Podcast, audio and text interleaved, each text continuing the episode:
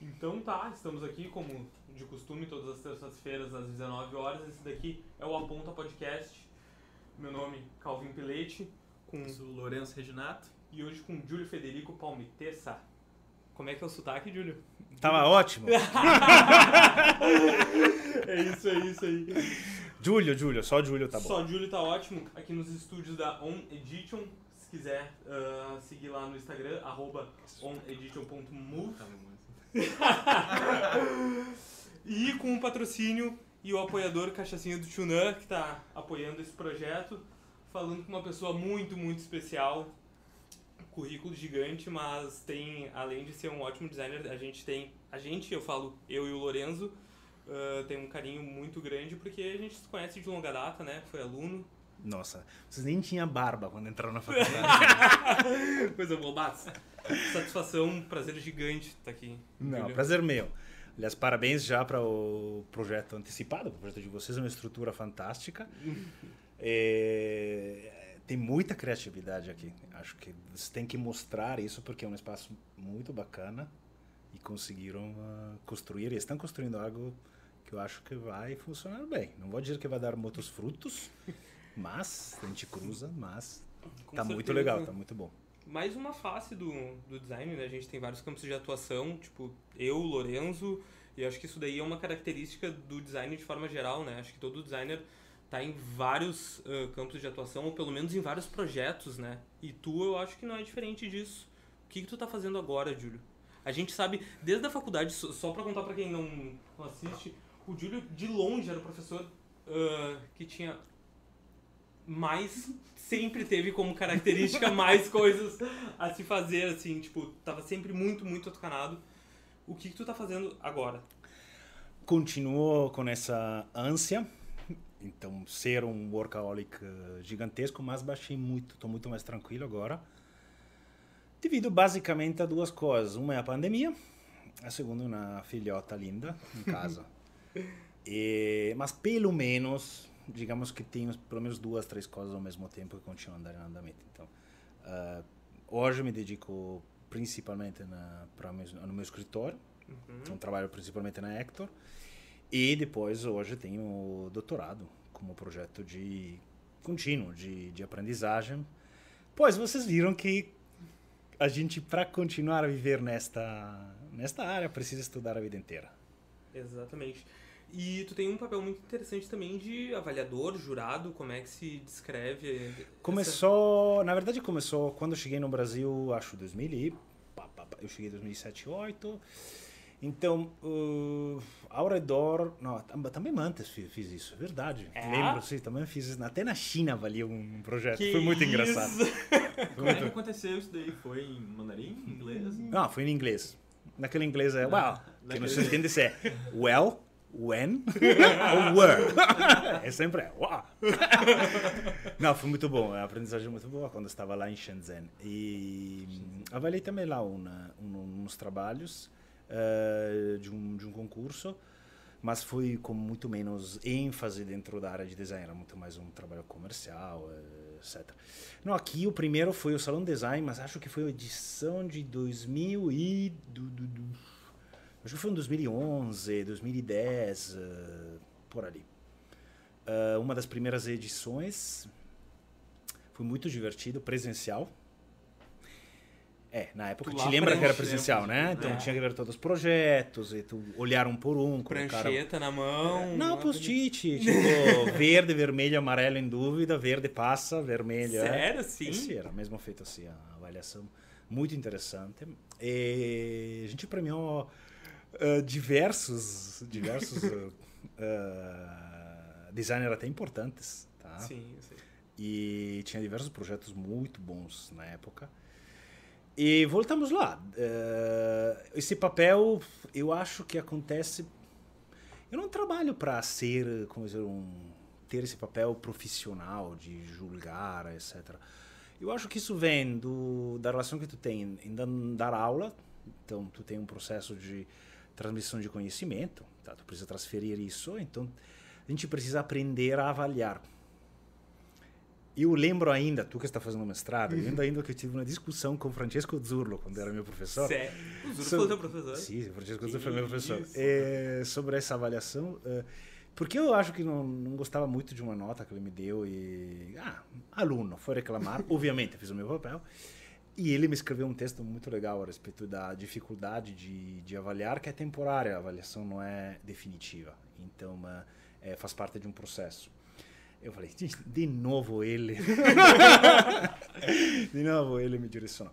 E, eh, então, acho que de um lado é esse. O outro fato que, trabalhando como profissional da área, tu tem muito acesso a, a, digamos, aquele que é o estado da arte da, da produção de design. Então, eh, tu precisa ter uma, como dizer, um comportamento sobre verificar se isso está funcionando, não está funcionando, tá, é uma cópia ou não é uma cópia, é, eh, ou é uma inspiração próxima de uma cópia. Tá? Eh, se tem uma, um fator realmente de inovação. E depois, basicamente, é relacionamento. Então, eh, acho que tem um pouco esta... Na época, lembro que eh, tinha. Ah, tinha chegado dois, três anos, estava aqui no Brasil, e um dos primeiros parceiros na Unicinos foi o, a Componente, tá? Eh, e o Alexandre Lazzarotto, fundadora, cara, ele já trabalhava com diversos italianos, porque a Serra os empresários da Serra em geral, eles viajam muito para a feira de Milão para buscar tendências em ter materiais, fornecedores, etc, etc. E a gente se conheceu. Eu lembro que ele me convidou. E foi um processo bem prazeroso. Tinha o Bernardo Seno na época comigo, tá? Eh, grande, grande designer. E hum, basicamente é sobre isso. Depois, digamos que eh, atualmente não sei porquê. Às vezes chega, não sei, chega, um, chega no WhatsApp dizendo: Ah, ouvi falar, Fulano me, me falou de ti. eh, Esse, olha, até Fulano, Ciclano, Beltramo, uso. É? Como anda português. E foi assim. Então, basicamente, depois entra em contato. E é um papel. Eu acho que, na verdade, é um privilégio, porque. ah, tu tem uma bela. Eu me sinto responsável. No sentido, me sinto responsável porque. ah, de uma certa forma, tu está tentando contribuir a algo que foi um pouco. que para um estrangeiro é, é. Eu acho que é um papel legal, um papel importante sobre tentar construir aquele que é uma identidade brasileira de, de projeto, de design. Então, uma, como, isso, né? como dizer, como o Brasil me, de uma certa forma, me adotou, tá? me permitiu me expressar sobre as minhas algumas capacidades, né? não muito, alguma coisa, e eu acho que precisa um pouco retribuir dentro disso. Sim. Tá? E, então, me sinto, me sinto- sou muito feliz de fazer esse tipo de, de trabalho. E ultimamente, tipo, às vezes acontece um atrás do outro. Ultimamente tem alguns que estão Deixa eu acontecendo. fazer uma pergunta, Júlio, que eu acho que a gente nu- nunca soube da história. Por que que tu veio pro Brasil? Ó. tu quer a versão curta? de, larga, de largada, assim. A gente tem umas 4 horas de estúdio. Não, sei É, Não, vou fazer uma versão bem, bem rápida. Não tem um porquê. O que, que acontece? Acho que quando você é projetista... Eu, eu fiz arquitetura antes de fazer design. Tá? Eu comecei a arquitetura, fiz escola de arte. Na verdade, temos, uma, temos uma, um vídeo. Eu fiz um TEDx em Honduras. Eh, não sei se vocês viram, em espanhol vi, é uma graça. Mas enfim, ótimo. Se vocês estão achando uma graça em português agora, procurem isso. Tem no YouTube, tem no YouTube, tá. Enfim, eh, fui lá, consegui chegar em Honduras e sair, porque o problema, vocês sabem, que é o aeroporto de Tegucigalpa, que é um dos aeroportos mais difíceis e mais perigoso para aterrissar. Enfim, eh, em uma escola, na, na escola pan-americana de Honduras, que se chama, agora não lembro mais, mas é, é bem famosa, enfim. eh, toda em inglês, é americano, é, é bem legal lá. Samorano, se chama, TEDx de Samorano. E lá eu descrevo um pouco essa, essa trajetória, no sentido, o que, que acontece? Vou falar que acho que isso pode ajudar um pouco para algumas, algumas pessoas. Eh, como dizer, eu com 11, 12 anos, de 12 anos de idade na Itália, o processo de aprendizagem é bastante linear, ou seja, você precisa ser direcionado já uh, como você faz mestrado, na tua linha epistemológica. Tá? Então, tu vai nas exatas, tá? nas ciências sociais, etc, etc. Com 12? É, porque com 13 tu acaba aquele que seria o ensino fundamental, vai para o ensino médio. O ensino médio é dividido, tem ensino científico, pedagógico, matemático, técnico, eh, artísticos, etc, etc. E, obviamente, com 12 anos eu tinha todas as ideias muito claras. Sabia exatamente o que eu queria fazer da minha Tá? Então, o que, que tu faz? Tu recebe uma avaliação por parte dos professores. Os professores me falaram, basicamente, que para os meus pais, que o ideal era eu ir para uma escola uh, profissionalizante, tá? Uh, e os meus pais falaram, tá, ok. Uh, eu, o que que tu quer fazer? Eu quero fazer uma escola de, um, se chama um, um colégio científico, tá? Onde você estuda matemática, física, latim, isso, assim. Mas a justificativa básica hoje, depois de, digamos, 30 anos, o que tu diz é possivelmente porque como todas gurizadas, tu quer ir atrás de quê? Dos teus amigos. Sim. A maioria dos meus amigos foram para essas áreas, outros foram para a clássica, tu era grego, latino, é, não, para fazer direito, tu estudas esse tipo de. Sim. Tem essa parte. Então, feito isso, eu fui para. Uh, fui encaminhada para essa parte, reprovei o primeiro ano, na metade do segundo, reprovei três matérias: reprovei matemática, latina e inglês. Não, latina, não, sim, era matemática, latina e inglês. Aí eu fiz todas as provas, enfim. É, não, eu acho que eu não passei em uh, matemática ou latim, uma coisa desse tipo. Comecei o ano de novo, na metade do ano, boletim péssimo. Meus pais, minha mãe falaram, Erramos. Erramos. Que arrumar, tá bom. E aí falamos, vamos para escola de arte, como o teu irmão, que ele fez. Meu, meu irmão é, é, professor de história da arte. E eu falei, legal. Meu irmão tinha 5 anos a mais, 17 anos, imagina, cabelo comprido, jaqueta de couro. Ah, eu olhava para ele e dizia, legal. ok, enfim. E na verdade, acho que a escola de arte abriu muito cabeça porque te deixa, obviamente, precisa te deixar uma certa liberdade e retirar todos os teus talentos. E, mas um dia depois a gente pode falar só do meu ensino médio na escola de arte, que é muito divertido. Esse tá? capítulo. Esse capítulo que a gente não pode falar, tá? E, hum, e daí, uh, nos últimos dois anos, era experimental, tinha já uh, área de arquitetura, tu fazia já teste de arquitetura pela visão da arte. Então, fantástico. E desenhar, fazer uma arquitetura, perspectiva, era muito ah. divertido. E, enfim, aí eu fui, entrei na, fui para o Politécnico e comecei arquitetura. Obviamente, já na época eu não sabia, mas já na época eu era ansioso, então o que, que eu fazia? Eu tocava bateria, tá? Estudava percussões no conservatório. Então eu tinha, não lembro, três, quatro bandas de, onde tocava bateria. E era de tudo, tocava desde aquele aquele pop italiano horrível da Pausini, tá? A rock, a jazz, tocava a, a outra coisa experimentais. E tem ainda uma banda de amigos, quando volta a gente toca de novo, tá? Então, com 16 anos, eu ia para o meu pai, me leva para o clube. meu pai falou, tem que fazer jam session. Imagina, com 15 anos, ir lá a uma da manhã para esperar para eu tocar a bateria com 15, 16 anos. Muita coragem, foi muito divertido isso. Enfim, uh, feita essa parte, mas realmente a arte acho que me, me abriu muito e esse tipo de perspectiva. Uh, entrei para arquitetura e a odiei, simplesmente porque o processo é totalmente cartesiano, duro. Ah, então era, bom, vamos aprender arquitetura. Foram meses e meses desenhando edifícios linha reta de, de arquitetura internacional. não, não era mais perto da engenharia, mas era um tipo de arquitetura que tu tinha que aprender, e que era, que era um tipo de arquitetura internacional. Uh, eu vinha da escola da arte, então Sim. Era uma expressão totalmente uh, pessoal da arquitetura. E junto com as outras, onde eu fazia isso, fazia atletismo. Então, essa história, eu não acreditei como não acredito até então, hoje. Então, uh, eu fazia atletismo? Não. Tá, eu fazia atletismo, é porque sou gordinho agora, eu sei. Mas é, fazia atletismo, tinha música, tinha um monte de coisas. Fazia, eu sempre fiz um monte de coisas e mega interessado em tudo. Então, a, não estava funcionando muito bem, obviamente, a universidade, não me estava dedicando muito. Uh, depois dessa fase, eu me mand... Saí, voltei para. Na verdade, não saí. Na verdade, eu fui teve que sair porque era ainda era o último ano, na minha época, 78, eu fazia parte do último ano para fazer o, o militar eh, obrigatório.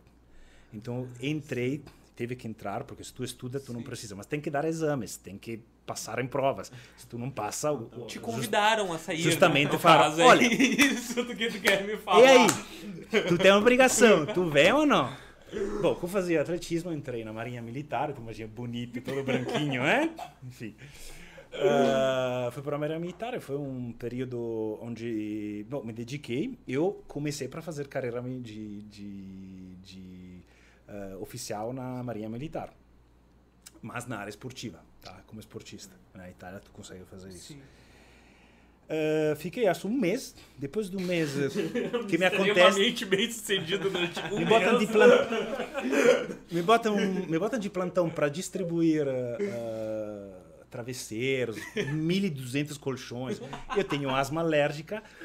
Acorda às 4 da manhã assim. Não vai dar para mim. Direto para o hospital. Fiquei três dias no hospital. Sério? Nunca teve uma crise de asma tão forte. Fiquei três dias no hospital. Falaram, para casa. Aí eu voltei para casa e disse, o que, que eu faço agora? Trabalhei e trabalhei junto um trabalho de família, que foi vender malharia e na, na, em mercado de rua, que é um uhum. trabalho da, tipo camelô, mas Sim. Italiano, tão bonitinho. Tudo arrumado, tá? Mas um camelô, mas um camelô. É sempre um camelô, mais ele italiano. Tá?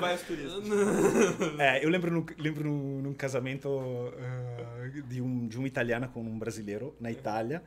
E eu estava dirigindo o carro antigo do meu, do meu avô. E a gente passou pelo campo e tinha a, a avó dele aqui brasileira, primeira vez na Itália, eu dirigindo ali. E aí o, um, um amigo brasileiro que estava atrás sentado falou: Mas olha que bonito o campo italiano, que maravilha! E esse cheiro, esse cheiro maravilhoso. E a avó falou: Até a cocô. Ela falou outra palavra, mas até a merda, tá? Até a cocô é melhor. eu vi, nossa, que coisa absurda. Mas enfim. Então, feita essa parte, basicamente eu, eu uh, conversei bastante, então dizer que os meus pais foram fantásticos nisso, porque eu estava bem perdido. E aí me falaram, acho que ou tem a última possibilidade, decide o que fazer. Quem sabe pensa nisso de design, porque tu estava um pouco em dúvida na época, porque é uma faculdade muito nova, tá? E aí eu entrei em design, fiz, pedi para entrar é, no Político ou em Milão ou na sede de Como, que era nova. Eu passei na sede de Como nos primeiros, primeiro, acho, primeiros 50 lugares, 40 lugares, não lembro quanto era no, na época. E nada, e comecei. Só que me dediquei basicamente a isso. Deixei a música, deixei tudo, e aí comecei a trabalhar 14 horas por dia em, só fazendo isso. E começou a funcionar muito bem. Tinha notas muito altas, etc. E tinha gosto. Tinha muito gosto. Então, se tinha que fazer um trabalho de Photoshop que tu fazia em duas horas, não, eu queria fazer em oito. Não sei porquê. Mas, aprender a ferramenta e todas essas partes, tá? Então, começou ali. Aí, e depois, e logo o que aconteceu foi, eu preciso sair. Sempre tive isso. Eu preciso sair, não preciso entender. Uh, eu quero aprender inglês, eu quero viajar porque me apaixonei pelo design de uma forma uh, muito romântica, eu acho, porque basicamente pensei, eu posso projetar alguma coisa que alguém pô, passe numa loja, compra e coloca na casa dele. Eu sou canceriano, então casa e família é super importante. Ele vai escolher e vai ficar a vida inteira com isso. Eu quase choro. Nossa, que coisa maravilhosa ter isso. Mas tu pensa que valor possa pode ter isso, objeto, tá? Uh, o pertencimento que essa pessoa pode ter. E aí, óbvio, começa a dizer, nossa, imagina, toda essa visão romântica tem 20 anos, e, é, pensando, ponto, ah, ele vai escolher uma cama onde eles vão fazer família junto. Italiano, participar da criação é, de uma Obviamente, família, como italiano, não. se tu não falar de comida, política e sexo, não, não, não, não vinga. Não vinga tá? Mas foi basicamente assim. E aí eu pedi, já no segundo ano, eu pedi para sair e não me mandaram fora. Aí, no segundo semestre, desculpa, segundo, aí no terceiro semestre saí, eu queria ir para Escó Escócia, na Macintosh School, estudar. Obviamente, não consegui. E aí, onde é que me enviaram? Para a França. Aí eu fui para Orléans, na Escola de Artes Visuais de, de Orléans. em fantástica, só artistas e todo mundo chapado, do dia à noite. Tá? Mas. Um abraço franceses. é. E fiquei lá, foi uns, não lembro, foram três ou seis meses, eu nunca fumei. Então, não, óbvio. Mas, é, não, acho que foram, não, foram seis meses, Achei fiquei lá. É, ainda não lembro. Isso porque sou velho. É velhice. dizendo que nunca fumou e a tua memória é ruim não tá convergindo uma, uma coisa com a outra. Tem um problema ali, nessa parte do HD não tá acessando, tá? Não, tudo bem. É que não é sólido, tá? Não é um HD sólido. Né? ok. Enfim, e começou assim. É, gostei muito uh, de lá. Quando voltei, acabei a, meu, a minha, me formei e novamente uh, no mestrado, uh, caçando, obviamente, uma saída. Ah, quero ir para Londres. Na Brunel University. Nada. Aí o professor, meu professor, que na época era, era Alessandro Deserti, me falou: Não, tá ótimo. Tá, então eu tenho um lugar na Andaluzia. Andaluzia? O que que fazem lá?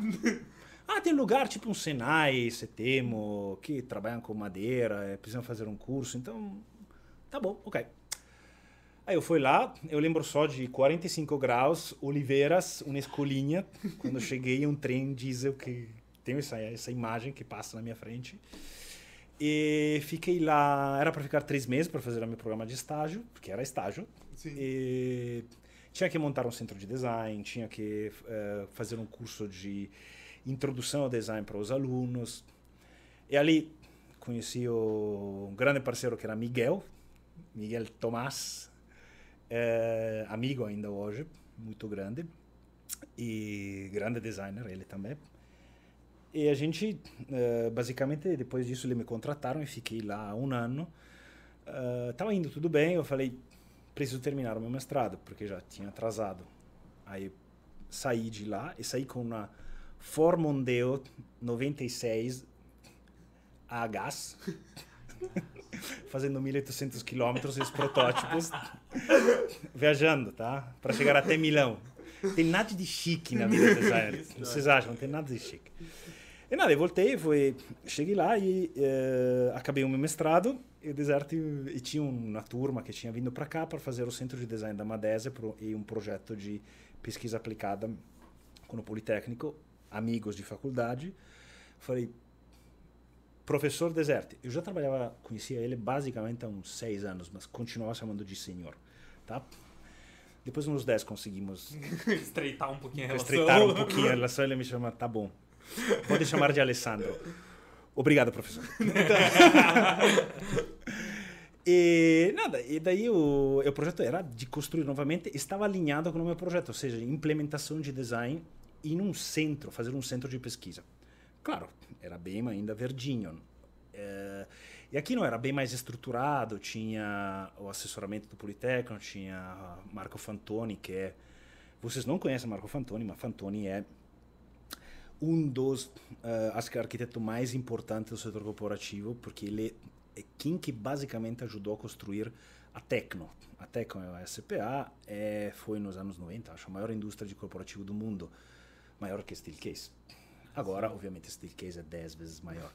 Mas uh, a Tecno é é muito interessante. E era é uma personagem uh, fantástica dessas típicas italiana Milão e que cada palavra dentro de, da que, que ele gasta quando fala de design corta tá? Então foi muito foi muito bom. Eu fiquei seis meses trabalhando morava em Garibaldi e trabalhava em Bom Princípio tá? Quanto Ajud... tempo de deslocamento entre um e outro? Depende do quem dirigia. É, tá. era eu um colega italiano. Então Uh, não, mas sempre foi mais ou menos. A gente tinha que chegar às sete e meia da manhã. Para nós era absurdo chegar às sete e meia na fábrica.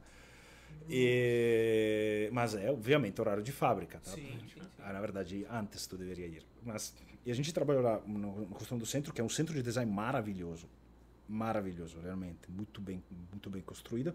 De uma marca que era basicamente uma marca que fazia um produto de volume e uh, de baixo custo e, e, construiu uma cultura de design muito forte. Ainda hoje tem, com marcas de diversos níveis, classe, diversas classes, tá? É, e aí foi basicamente a engenharização de sistemas de inteiros de produção que foram desde closet, armários, a uh, aparadores, uh, mesas, cozinhas, nem lembro, mas era o que e ali eu foi para software pesado, parte de prototipagem, protótipos era todos os dias fotogra fotografias, uh, avaliações, qualidade, então foi dia, foram todos os dias de já não é porque tinha que montar um, linhas inteiras, tá? fornecedores. Isso foi muito bom. Tentei ficar, o governo brasileiro não me deixou, o meu visto não foi aceito e aí eu voltei e fui para a China. Aí eu fui trabalhar na no Shenzhen Furniture Base, tá? em Shenzhen, perto de Hong Kong. Eu, eu gostei tu falando em português com o sotaque italiano, tentando implementar o sotaque. e aí foi outro projeto fantástico, porque ali eu trabalhei com chineses uh, e é um, é um centro é um espetacular, polo é um polo muito bom, porque Shenzhen é uh, o polo do design, uh, são dois polos. Na verdade, Xangai é o polo dos escritórios de arquitetura e design do mundo, tá? Estão todos lá, até Stark foi lá, tá? E, mas uh, Shenzhen é o polo de desenvolvimento. Então, o centro de design da Audi está lá.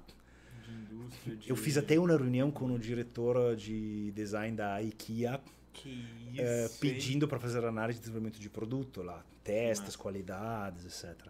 Foi, obviamente, como todos os chineses, me avisaram Mr. Shu, que era meu chefe, me avisou uma hora antes, estava passando, falou: oh, empresa importante. Qual? Eu falei, ok. Fala, fala, Mr. Shu. E ele, ah, é uma empresa importante europeia, é grande. Eu falei, não sei grande, mas alemã. Não, muito grande. Eu falei, eu já pensava, não é Ikea, não, não, não, não é, Ikea, não é Ikea, não é Ikea, não é Ikea, não é Ikea. Ele falou, não, é grande. Falei, Tá, mas é um grupo é italiano, alemã? Faz, hum, não, não lembro. Fala, ah, como. Eu olho Mr. Shu. É a IKEA. IKEA! Santa polenta! Eu não acredito. Eu falei, Mr. Show, o que, que eles querem? Ele, não, reunião para ver, para fazer aqui um teste. Ele, obviamente, era um professor universitário que é chamado na estrutura maoísta para gerenciar um grupo, tá? para gerenciar um centro e uma empresa. Então tinha o chefe geral, o CEO que era do Partido Comunista Chinês, depois tem Mr. Xu que é o técnico, e depois tem uh, as diversas uh, estruturas corporações. Mas enfim, e, enfim, entrei na reunião e foi muito divertido porque tipo, eu falei Mr. Mas ia com a responsabilidade de marketing, mas nem na apresentação, mas é a IKEA. E, obviamente eles não tinham o peso para entender o, a, dimensão. a dimensão de o que, que significava. Porque tem uma indústria gigantesca, tem indústrias lá com. Tinha já indústria com dezenas de milhares de funcionários, que era uma coisa normal. Então, foi um processo muito bom. Me pediram para ficar. Eu descobri que sou latino. Ou seja, eu sempre falei, uh, preciso trabalhar com com latinos, preciso trabalhar com alguém que uh, tem uma forma de trabalhar, uma forma de fazer design, com todas as críticas que a gente possa fazer. Mas tem algumas coisas que eu não conseguia uh, digerir, então, uh, de processos. E, e sempre foi bem aceito acho que provavelmente a influência também da Serra Gaúcha isso ajudou muito, tá? Mas foi sempre muito bem aceito uh, neste sentido e acho que no Brasil tem uma abertura muito grande. Então abriram a, a, a possibilidade de fazer uma seleção para gerir o centro de design, para trabalhar no centro de design da Unicinos. Eu vim para cá. Nessa época, obviamente, eu conheci já a minha esposa. Então tinha duas grandes motivações que obviamente não tem como dizer é uma prioridade Eu não uma, ia outra. fazer essa pergunta, fica não, tranquilo. Não tem, não tem problema. não ia te colocar. Não tem, mas não é importante, não é questão de prioridade. É questão de, de sentimento, seja com o design e seja com, naturalmente, a minha esposa, tá? Então, esses dois sentimentos, e falei, vamos apostar. Aí eu voltei uh, e comecei a trabalhar aqui na Unicinos, tá? E foi bem, foi, foi, foi muito bom toda essa construção da, dentro da universidade, o centro de design, uh, começar a dar aula. Vocês, já vocês receberam um, um julho já lapidado, estruturadinho e né? lapidado no, no português, porque falava cada bobagem dentro da sala de aula. Tudo, ainda falo errado, mas enfim. E, e, começou assim. Então, uh, por isso eu falei, é um pouquinho longe, mas dentro disso tem alguns pontos que já tocamos de porquê uma pessoa se apaixona pela, pelo design, porque me apaixonei, porque, porque ainda estou apaixonado, porque ainda gosto disso. Uh, enfim, uh, e depois em 2012 abri o escritório porque estava, não é que estava cansado, mas sentia a saudade do chão de fábrica. Eu gosto de chão de fábrica, eu gosto de conversar com as pessoas que fazem as coisas, que eu que né? Programa, que recebe um projeto, que critica, tá? É uma aprendizagem uh, grandíssima e uh, quando posso sempre vou para um chão de fábrica, dou uma olhada e sempre tenho que aprender, tá? Então, basicamente é por isso, tenho que dizer. E o Brasil me acolheu muito bem. É assim, como dizer, me emancipou economicamente, continuei a estudar na Universidade do Bolsa. Então, uh, um, com todas as críticas que a gente pode fazer, e tem diversas, uh, é, um, é um país que é aberto. Nesse sentido, tem que lutar, trabalhar. Uh, e, e tem muita coisa ainda para fazer. Sim. A partir do fato que ainda vocês têm dúvidas sobre esse negócio da identidade brasileira. Eu ia chegar que ainda se questiona. Que, que, se questiona, talvez, né? Mas eu, eu vou chegar nisso um, um pouco mais pra frente. Uh, a gente já falou do, do Júlio Designer, professor, um pouco do, do Júlio Jurado, baterista, atleta, militar, asmático, né? Falta só dizer que sou cozinheiro também. ah, eu, eu lembro, eu lembro. eu lembro, eu lembro. Eu quero chegar nesse momento. vai acontecer, vai acontecer também. Nós vamos ter que. Esse episódio vai ter seis horas. Não tô brincando. Calma. uh, mas tu falou um ponto muito importante que na verdade eu nem tinha muito uh, pensado sobre, que é a responsabilidade do jurado dentro de um prêmio uh, de avaliar o que, que é uma referência quando a referência se torna muito próxima e o que, que é um plágio, como é que tu consegue uh, avaliar isso? É tudo know-how? Tem algum tipo de técnica? Isso daí é uma coisa que tu foi lapidando? Como é que funciona isso para ti dentro do, do prêmio? Uma boa parte é experiência. Uhum. Porque se tu é um profissional que trabalha todos os dias, você todos os dias entra em Design Boom, Style Park, Domus, etc, etc, etc. Tá? Então, tu manja, tu vê o que fez, o que está sendo feito, quais são os lançamentos das empresas, o que está sendo feito. Primeiro. Segundo, se você estudou e vocês estudaram história do design, vocês têm alguns, aqueles se chamam arquétipo, tá? Uhum. Então, se tu olha lá, tu diz, olha, o aluno fez um produto com uh, utilizando um tubo de metal. Vamos lá ver quem que já experimentou as primeiras experimentações com tubos de metal, tá? Para assentos, etc. Então, ali tem alguns que são, são bem claros, tá? Vocês lembram disso? Projeto de produto 3. tá vendo lá apontando a a tabela de tubos e polegadas, explicando isso daqui, vocês conseguem dobrar em tantos anos. Isso daqui não. Então, é, isso sobre a parte de referência. Depois tem a parte técnica, se é viável, que eu aprendi basicamente em chão de fábrica. Chão de fábrica. E fazendo protótipo. E tem diversos protótipos que também que nunca saíram uh, e que estão lá, antes depois vão sair. Precisa refinar, entender, encontrar o fornecedor. Então sim. são coisas. E isso sim, tem trabalhar um pouquinho mais no, no Brasil sobre fornecedores, uh, mas está mudando. Tem, tem bem mais fornecedores a respeito do passado. Uh, e tem máquinas muito boas para basicamente fazer quase tudo. Eu ia te perguntar isso daí, até porque a gente sabe que a indústria está se desenvolvendo, mas não chega ainda perto a um tipo um de Shenzhen, alguma coisa assim. O, o que, que a gente tem de tecnologia hoje que possa. Tu tem certeza Tornar- disso? O quê? Que não chega perto de um polo de Shenzhen? Hum, não tenho certeza. me, me, me prove o contrário. Agora que tu falou, tirou. Eu Quando tu me pergunta, eu não tenho certeza. já Não, que eu, não, Então. não, não, a, a gente sabe que tem as tecnologias aqui, mas acho que não é tão acessível ainda. Essa é a percepção que eu tenho. Ah, então vamos lá. O que falta aqui, na verdade, é uma área de conhecimento técnico de operação, tá? Ou seja, eu já encontrei diversos marceneiros com máquina CNC, controle numérico, tá? Ah, encontrei poucos que desenvolveram patentes de encaixe. Ahn, que experimentam dentro disso. Porque eh, tu tem que, já ouviram, mas na prática tu tem mesmo que tensionar. Tu tem que chegar lá, perguntar ah, coisas, por exemplo, coisas básicas que eu faço.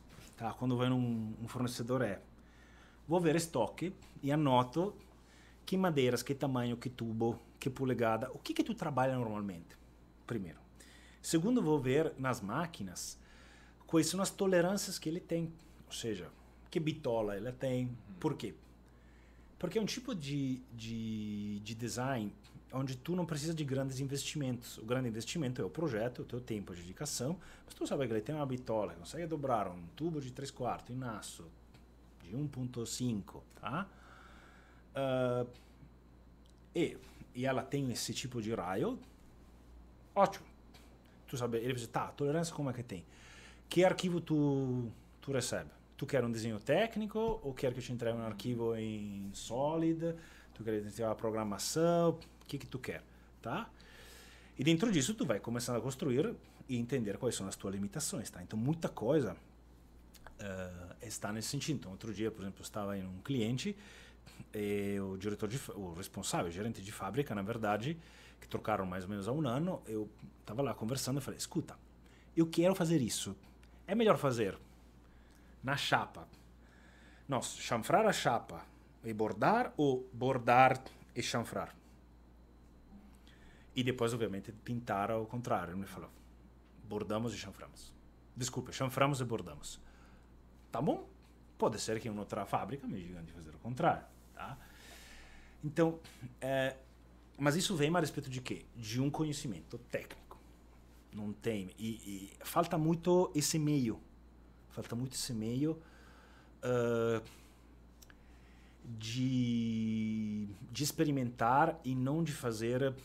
Isso acho que é devido possivelmente muito mais a uma questão ah, de crescimento continental tá, que o Brasil tem. Ou seja, a demanda que tu tem é ainda muito grande em alguns setores. Então, tem muita gente que ainda pela primeira vez compra pela primeira vez a sua cozinha. Tá?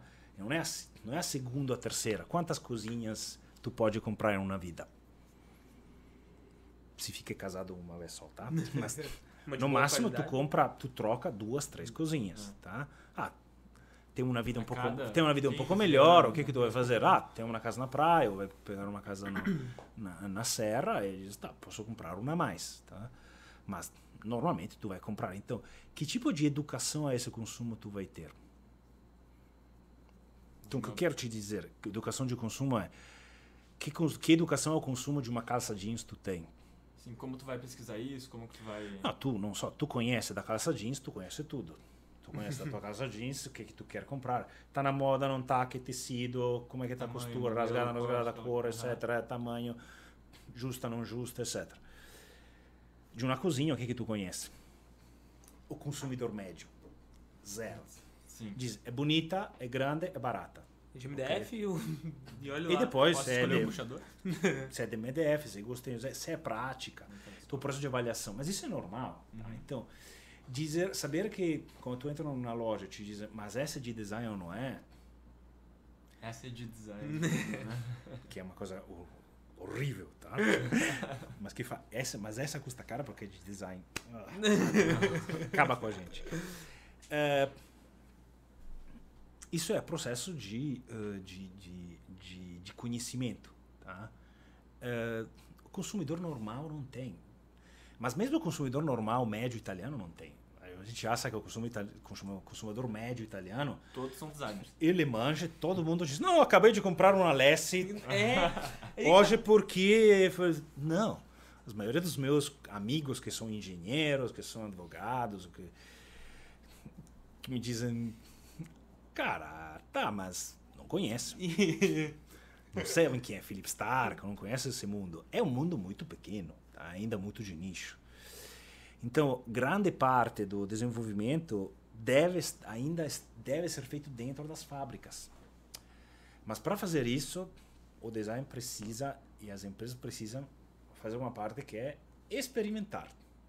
Quando tu tem uma demanda no mercado que ainda é muito alta sobre coisas que é o famoso Brasil diz não precisa, tá? Não, mas deixa, não precisa. Mas vamos fazer eh, isso aqui, não precisa. Porque tá saindo. Porque está saindo, porque está vendendo, porque Sim. outro está fazendo, etc.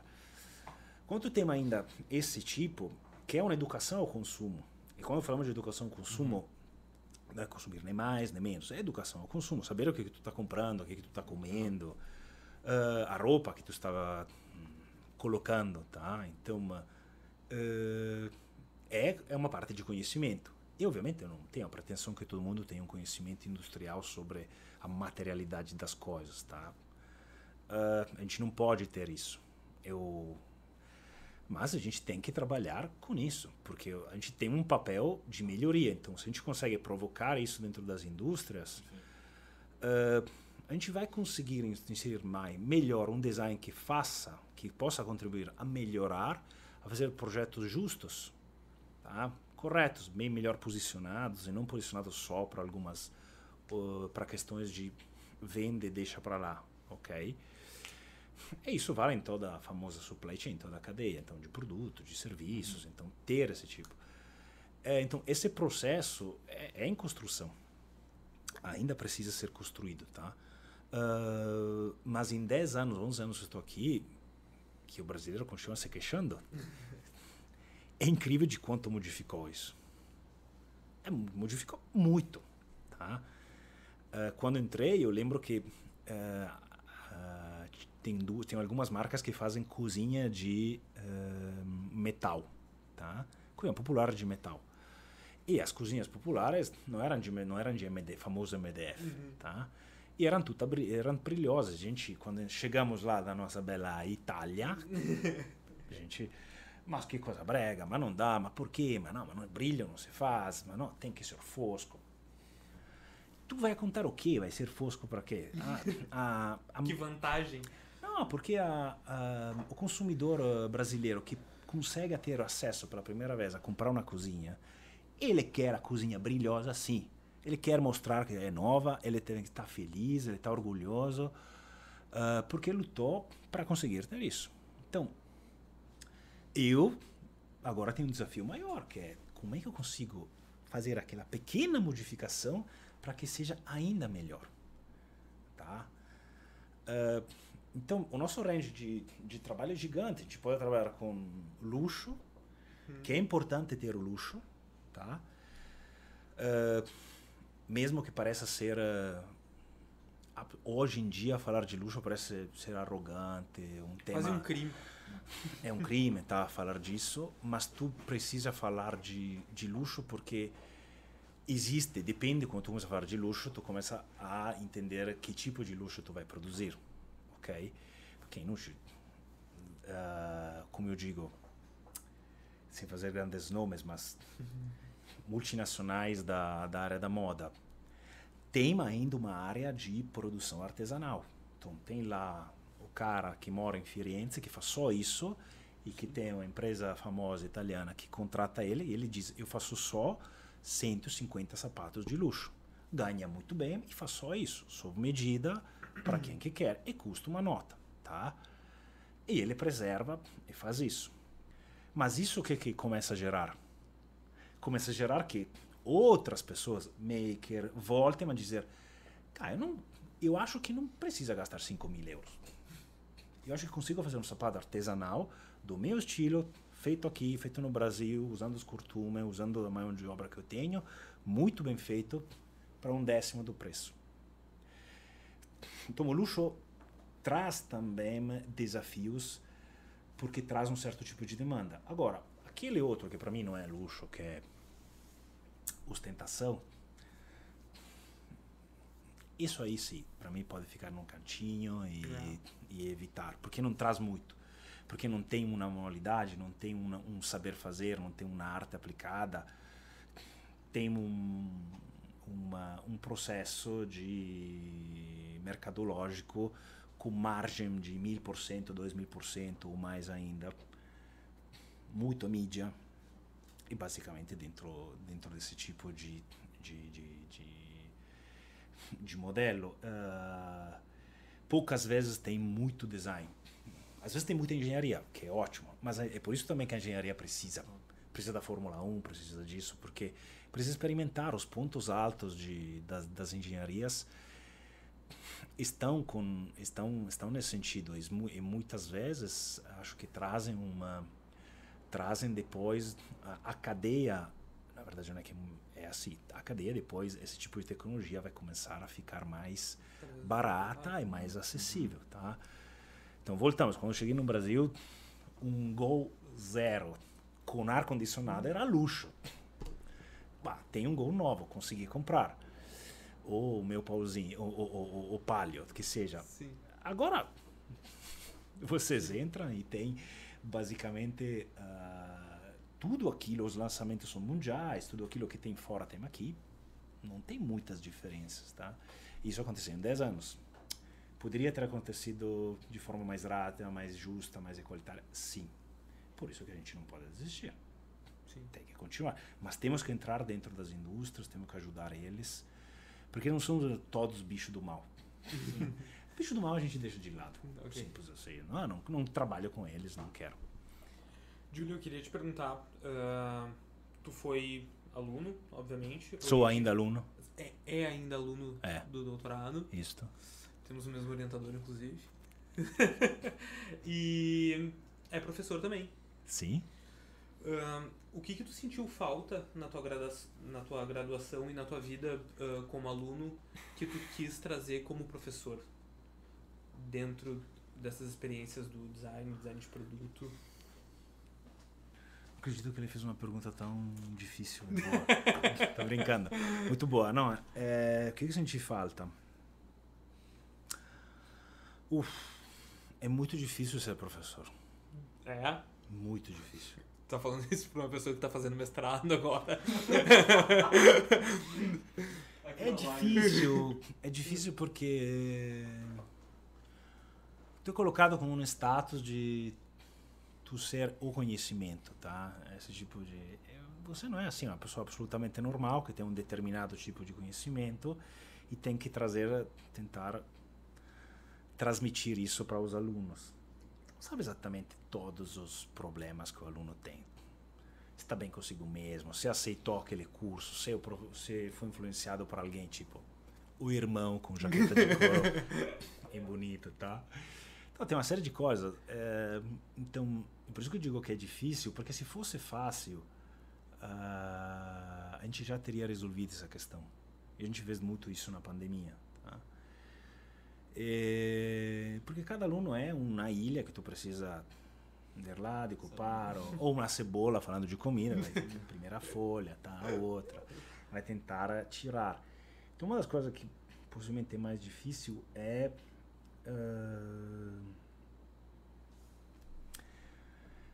para mim é entender cada um deles. A sua dificuldade maior não é sobre design, não é Não, tem nada a ver. pouco nada a ver com design. é Não, sobre não, não tem pessoas. nada a ver. É uma, é uma questão de conseguir entender as capacidades, a potencialidade, o caráter de cada um e regular a aprendizagem a respeito disso. Isso é muito bom porque não tem nenhum tipo de inteligência artificial que vai fazer isso. tá? Isso ninguém vai substituir. Pelo menos para uma, uma, uma, parte de conhecimento. Tá?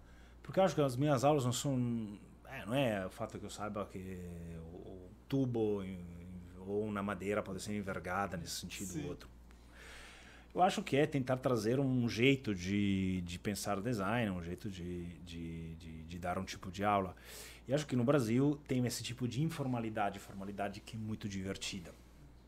Porque para nós, ah, na Europa, ainda é essa postura onde tu tem o professor que fica lá sentado e esse professor uh, já tem respeito ponto final porque está lá porque ele ganhou esse lugar então os, todos os alunos chegam os alunos mandam um e-mail para pedir para agendar a conversa durante a semana no horário de atendimento do professor.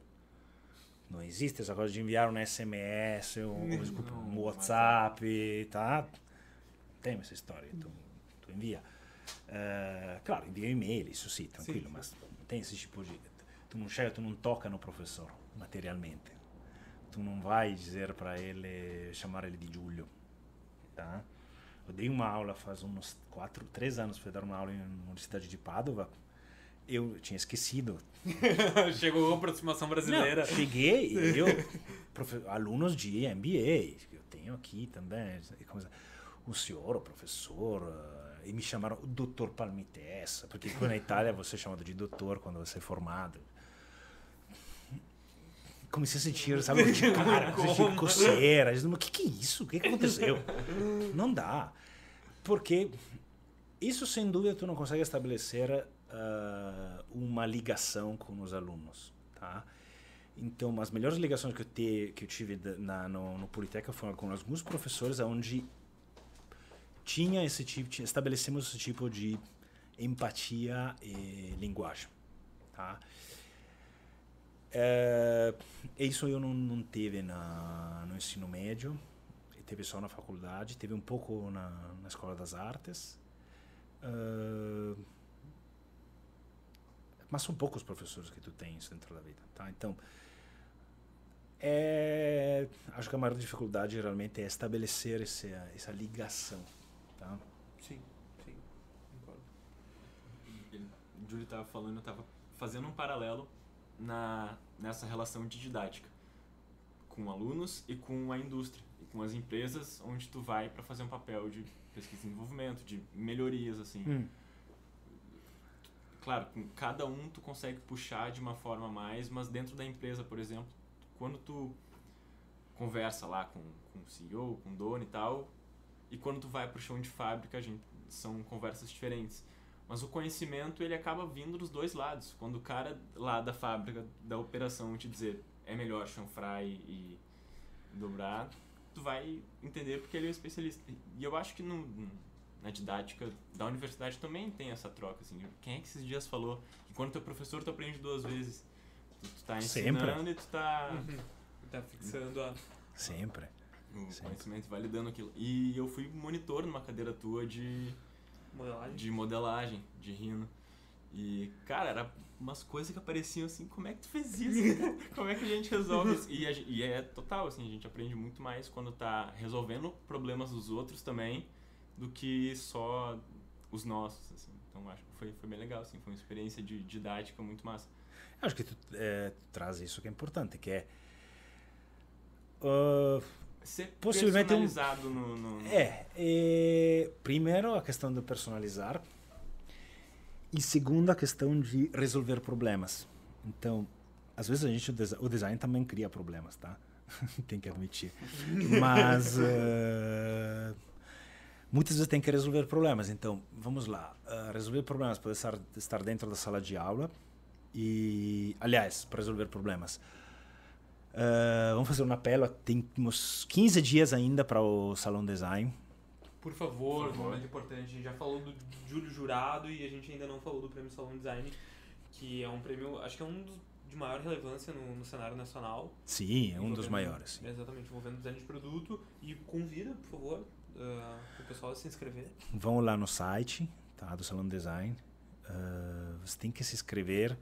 Seja que sejam alunos ou profissionais, tá? Eu também apelo para os meus colegas e para os, o pessoal da indústria, tá? Façam também isso, porque isso ajuda muito, ajuda muito é, trazer novos, novos projetos, novas ideias, uh, medir isso, volume uh, e, e, e uh, volume de trabalhos e desafios que cada um deve ter, isso vai agregar na trajetória profissional profissional de cada um e depois ajuda muito a construção dessa identidade brasileira do segmento tá? Uh, porque você está construindo e, uh, e precisa uh, ter bem mais força. Então, acho que design, uh, mesmo com todos os problemas, tá? Eu também tive de você fazer um projeto, desenhar, gastar tempo, horas, dinheiro, etc, apresentar e eles e um cliente não não pagar, se inspirar, copiar, acontece, acontece aqui, acontece fora, não pense que não aconteça. E estava falando isso com o Pier Giorgio Cazzaniga, que vocês querem ver, vão procurar Pier Giorgio Cazzaniga com dois Z. É um designer, vocês não vocês vão encontrar ele porque é um barbudo gigantesco, uma barbona branca. E ele diz, olha, 25% dos meus trabalhos, e ele deve ter uns 70 e pouco, nunca foram pagos. Tá? Uh, acontece. Então isso faz parte do nosso, do nosso também do nosso trabalho, porque tem essa questão de vender uma ideia. Tá? Então, uh, voltando nas duas questões sobre uh, a primeira que já esqueci, que era a personalização da a personalização, tá? E a segunda tu já esqueceu. Volta lá, dá para Era como tu personaliza essa didática para a indústria e para os alunos, assim, fazendo tá. esse paralelo. A personalização é. Uh, todo projeto é personal. Não tem essa história. Tá? Porque volto a trazer isso que é, parece tão óbvio, mas banal. O que, que é fazer design? Não, é porque é uma coisa tão simples, uh, design, não, não tem nada de, de difícil. Design é trabalhar, a gente faz projeto. Quem que trabalha com projeto? Resolução de problema. Tu te precisa resolver problema, tá tudo certo. Mas quem que faz? Isso é óbvio, tá? Mas por quê? Porque alguém tem algum tipo de ou tu pode ser você mesmo, tá? Tem algum tipo de demanda. Mas basicamente fazer design é a coisa mais legal para mim, interessante realmente que é que a gente trabalha com o futuro. Então, se tu projeta, tu está sempre fazendo algo que ainda não aconteceu. E tu pode fazer uma massa, tá? Então tá lá, diz, abre a geladeira, o que que tenho? Preciso comer. Então vou só me alimentar ou eu vou comer? Tu olha para aquilo e diz, como é que eu transformo essa matéria-prima em algo que eu sinta, sinta gosto, tá? Orgulhoso, ou possa dar prazer para alguém, eh, etc. Então, como é que tu olha um chão de fábrica, matéria-prima, tá? e faz esse trabalho de transformar para criar algo que é um que não existe ainda, que está lá no futuro. Isso é o nosso trabalho. Então, para fazer isso, não adianta todas essas histórias de tu pode ter muita ajuda e tu precisa dialogar com com áreas duras que te dizem, olha, tem esses limites, tem isso, tem aquilo, etc. Tu precisa dialogar, mas tem um, sempre tem um leque muito grande de tu poder transformar e decidir de que forma esses limites viram vão ser um projeto, um produto de sucesso, falando de sucesso de diversas formas. Por exemplo, não significa vender muito. Pode ser de sucesso, tem projetos de grande sucesso que não venderam nada, mas foram muito famosos, tá? E retomados depois. Uh, o de sucesso porque esses projetos criaram uma discussão ótimo também. Tá? Então a gente sabe que tem diversas formas para fazer. Mas o nosso trabalho é simplesmente fazer isso. Mas deixa eu te perguntar, tu falou. Uh, talvez uma provocação da, da minha parte, eu percebo assim, né? Não sei se tu concorda comigo, que é intrínseco, né? O papel do designer é projetar, que no caso é tocar para frente, né? Uma vez foi tu mesmo que, que falou para mim, Sim. que vem do, do projetário. E Posso pedir um café? Pode, por favor. Por favor. Obrigado. Tu sabe que o italiano funciona. Gasta mais café que gasolina. Uh, é muito bom de tocar lá pra frente, né? Na, na essência da palavra do, do projetar. Mas é simples. Pensa em outra coisa, cara. Tu faz um projeto atrás. Não. Já, então, não. um projeto que já existe. Então, isso não é. O que, que é? Se tu faz um projeto que já existe, Sim. obviamente o que tu precisa fazer? Uma vai fazer uma revisão dele, tá? É por isso que o designer ele é tão. Uh... É visto mal? É por isso. Não, não, não. É tão ruim com planificação. Mas porque não é o nosso trabalho? Tá. Vai fazer. Vamos embora. Mas tu não acha que não envolve? Não tem Planificação significa planejar. Isso. Por que a gente deveria planejar? se, tu tem que ter alguém que planeje para ti. Ou tem, isso é óbvio, mas a gente tem que resolver problemas, mas dizer, não é que a gente não saiba planejar. E talvez é por isso que o, que o designer também seja tão ruim com datas e entregas? Não, isso, é não. É, isso é relaxamento mesmo, não tem nada a ver com isso. Mas uh, uh, o que tu fala de planejamento é saber exatamente isso o que é. tu tem que fazer antes de começar a fazer. Isso. Ok? Que é uma receita do bolo. Tá bom. Para quê? Para cons conseguir replicar. Isso vem de um processo de escala, etc, etc. Mas quando tu tem uh, quando tu tem demandas que são cada vez personalizar ou personalizada ou mesmo até uh, personalizáveis, o tema essa demanda, porque a gente lembra em tema essa vontade de cada um de nós ter uh, o, o produto que seja pensado só para mim, tá? Mas uh, ainda temos com esse problema de entender que como é bom ter um produto que seja para nós. Tá? Tem experimentações legais dentro disso, mas precisa um pouco de consciência ainda para. Tá, vamos chegar lá, a gente vai chegar, mas demora um pouquinho.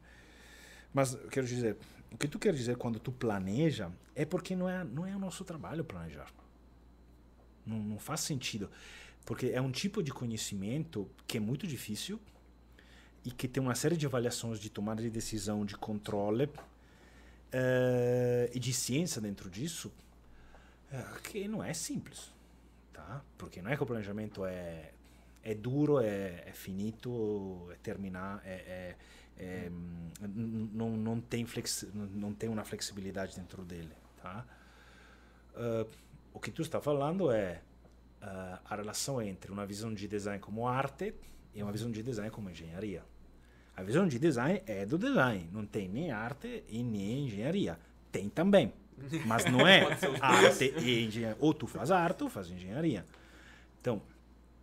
Tu pode estar muito próximo das artes, se expressar, mas chega um momento que, se tu começar a fazer muito disso, como designer, possivelmente vai começar a perguntar: o que estou fazendo? Estou fazendo design ou estou fazendo arte? Sim. Então, e aí começa a ter uma série de problemas. Se tu se pergunta, se tu não se pergunta, tu está simplesmente projetando, fazendo algumas coisas. A diferença para mim só de base é que a arte é autorreferencial no sentido que é o autor mesmo que uh, decide quando ela está pronta. Ela não diz é bonita. O artista não olha e diz como é bonito o meu quadro. Óbvio que não vai dizer isso. O artista diz funciona. Sim. Funciona, tá ok. Olha a cor ali, Passa tá expressa. Eu acho que eu tô ok. Se não tô, deixa ali. Daqui a 10 anos dou uma olhada de novo. Mas então ele, ele tem um trabalho na relação muito íntima e próxima, tá? Então mesmo aquele que se trabalha muito com materiais, experimentações.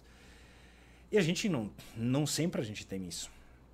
Ou seja, o que a gente pode ter se entrar em uma fábrica ou ver um ver uma um estoque de madeira, ver e dizendo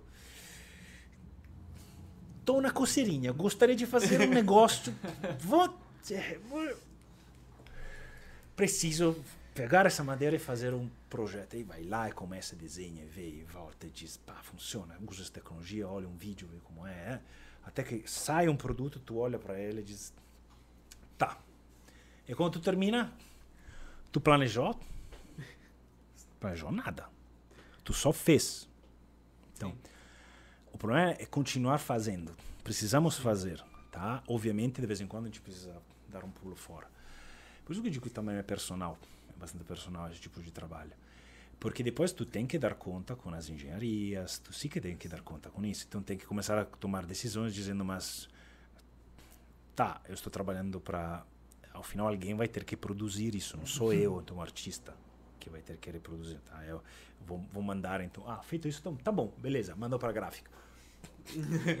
ok? se faz o quê? Mas depende do tipo de, de, de, de, algumas artes explicadas, tu faz, mas enfim, faz, faz uma tiragem, etc. Mas um, no nosso caso, tu, tu tem uma, uma relação onde tu precisa mandar um projeto que não existe para alguém, e lá o nosso amigo do chão de fábrica pega isso e precisa refazer. Precisa entender e conseguir Entender, replicar. refazer, replicar, e o comercial precisa também assumir ele, vários valores e, e trazer. É, então é, é, algo que depois todas as pessoas que vão colaborar com ele, eles vão vão ter que também eles vão se integrar com esse projeto uh, e vão vão como dizer deixar um pedacinho deles dentro dele. Então, se apropriam também um pouco da produção daquilo ou o projeto também faz parte da pessoa? Depende de como tu fazes. Tu é um depende de como é que tu fazes. Uh, pode ser de cima para baixo. Aí tem, tem diversos. Cada um depois trabalha de um, de um jeito, tá? Uh, mas depende.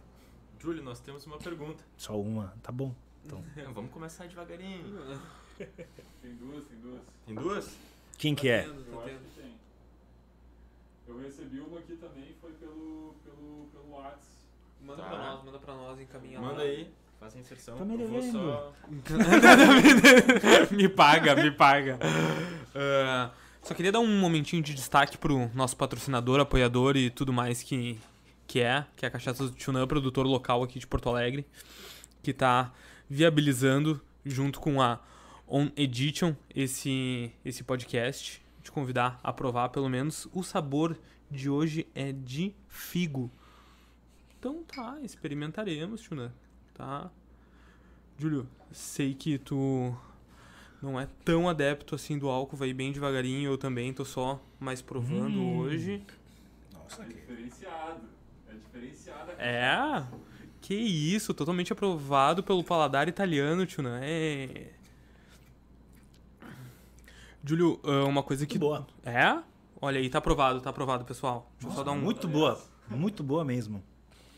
Uh, uma coisa que tu falou ali também me, me ocorreu muito, porque é uma coisa que eu já vi também na, na produção ali pela serra, que é o, a falta de, de tensionamento das possibilidades, né? Quando vê a gente vai lá, tem um galpãozinho no fundo num terreno, tu entra dentro daquele galpão, tem uma CNC de cinco eixos que poderia fazer uma peça extremamente bem esculpida, mas ela faz um, um cabo de uma faca tal ou uma parte de uma cadeira tal e tu vai chegar para pro dono daquela, daquela máquina mas por que, que a gente não faz tal, tal, tal, tal, tal, tal? Não, eu faço essas 30 peças por mês, ganho o que eu ganho há não sei quanto tempo e tá ok, para mim é isso. Tá. Falta esse tensionamento.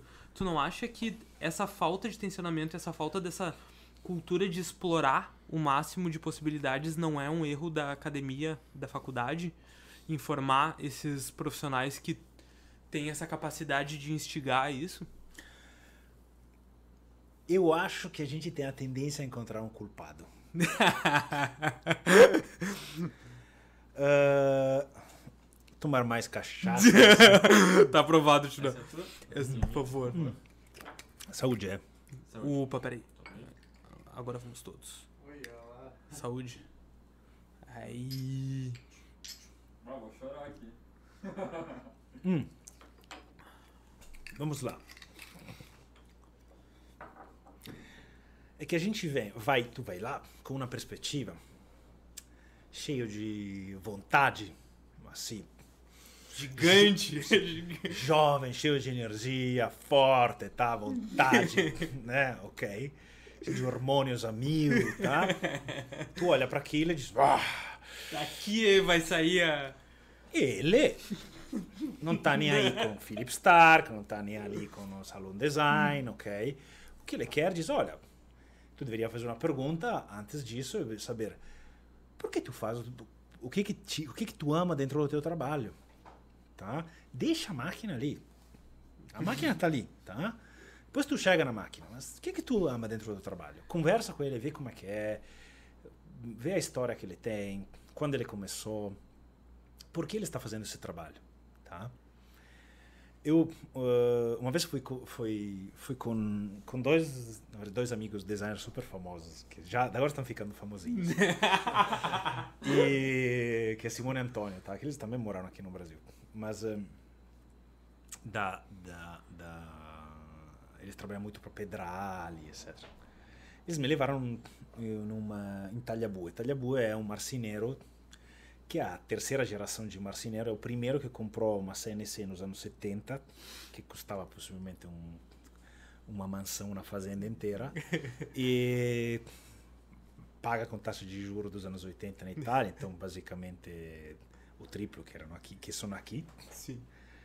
Mas, e ele faz Master Wanders, ele faz peças para que estão em, em para empresas em todo o mundo. Tá? E é engraçado porque ele tá ali, ele diz, ele então manja muito. Então a única coisa que a gente não falou é sobre essa parte ali. O que, que ele me diz, a conversa que eu tenho com ele é a conversa que eu tenho com o marceneiro. Respeitando esse tipo de cultura, que é uma baita cultura. Então, que tu entra lá, tem que aprender a cultura que ele tem, a relação que ele tem com a madeira, como escolhe a madeira, o que, que ele gosta da madeira, que cheiro para ele, que cheiro tem, que peças ele já fez, que experiência. Vai lá, começa uma relação, uma conversa. E depois, tu traz um produto para ele dizendo: Eu preciso fazer isso. Como é que eu resolvo? tu tem que começar esse tipo de conversa. Não pode pensar de entrar numa conversa com um fornecedor dizendo: Tu vai ter que fazer isso que eu projetei para ti.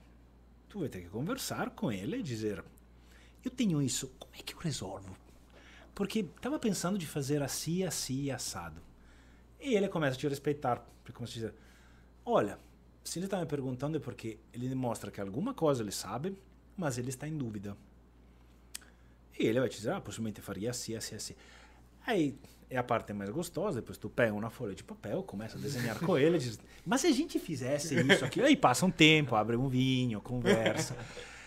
Tu sai possivelmente com uma, uma. Mas por que tu quer isso? Começa, não, porque estou pensando de fazer lá para aquela empresa lá, trazer Tu terceiriza? Não, faço, sim, já fiz com isso, com aquilo. Tem que começar uma conversa com ele, porque uh, esse é um lado que eu acho muito divertido, mas tu quer ser harmônico. Senão tu tem uma relação de cliente e fornecedor.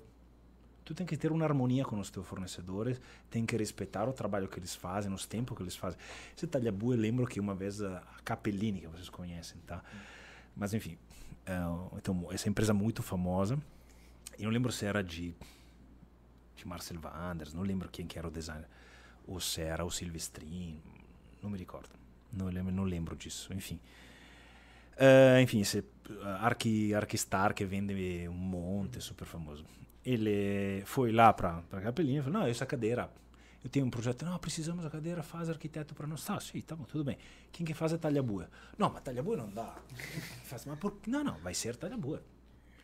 E diz ele, mas ele não faz mais de 150 por mês. A gente precisa de mais. Então vamos ser 150 por mês.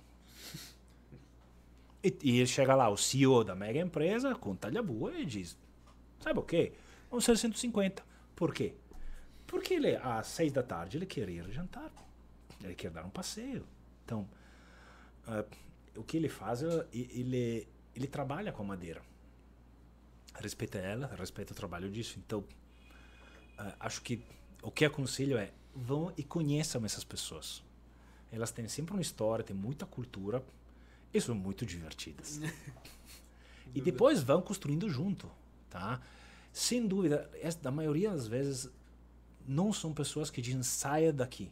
São pessoas que te digam pode vir para cá. Se tu vai lá com três pedaços de madeira, uma série de, cara, tu me dá um cantinho que eu queria ver como é que vai o teste, etc. Vai. toma até um café com ele. Então, uh, porque ele tem interesse, ele também olha para aquilo e diz: Nossa, me deu o coração porque faço só outras Ele sabe disso. Então, tu vai lá dizer, aponta o dedo sobre a ferida, não é um bom processo para começar. perfeito, perfeito. Júlio, a gente uh, vai ler as perguntas do internauta. perguntas dos internautas. tudo contigo, tudo contigo.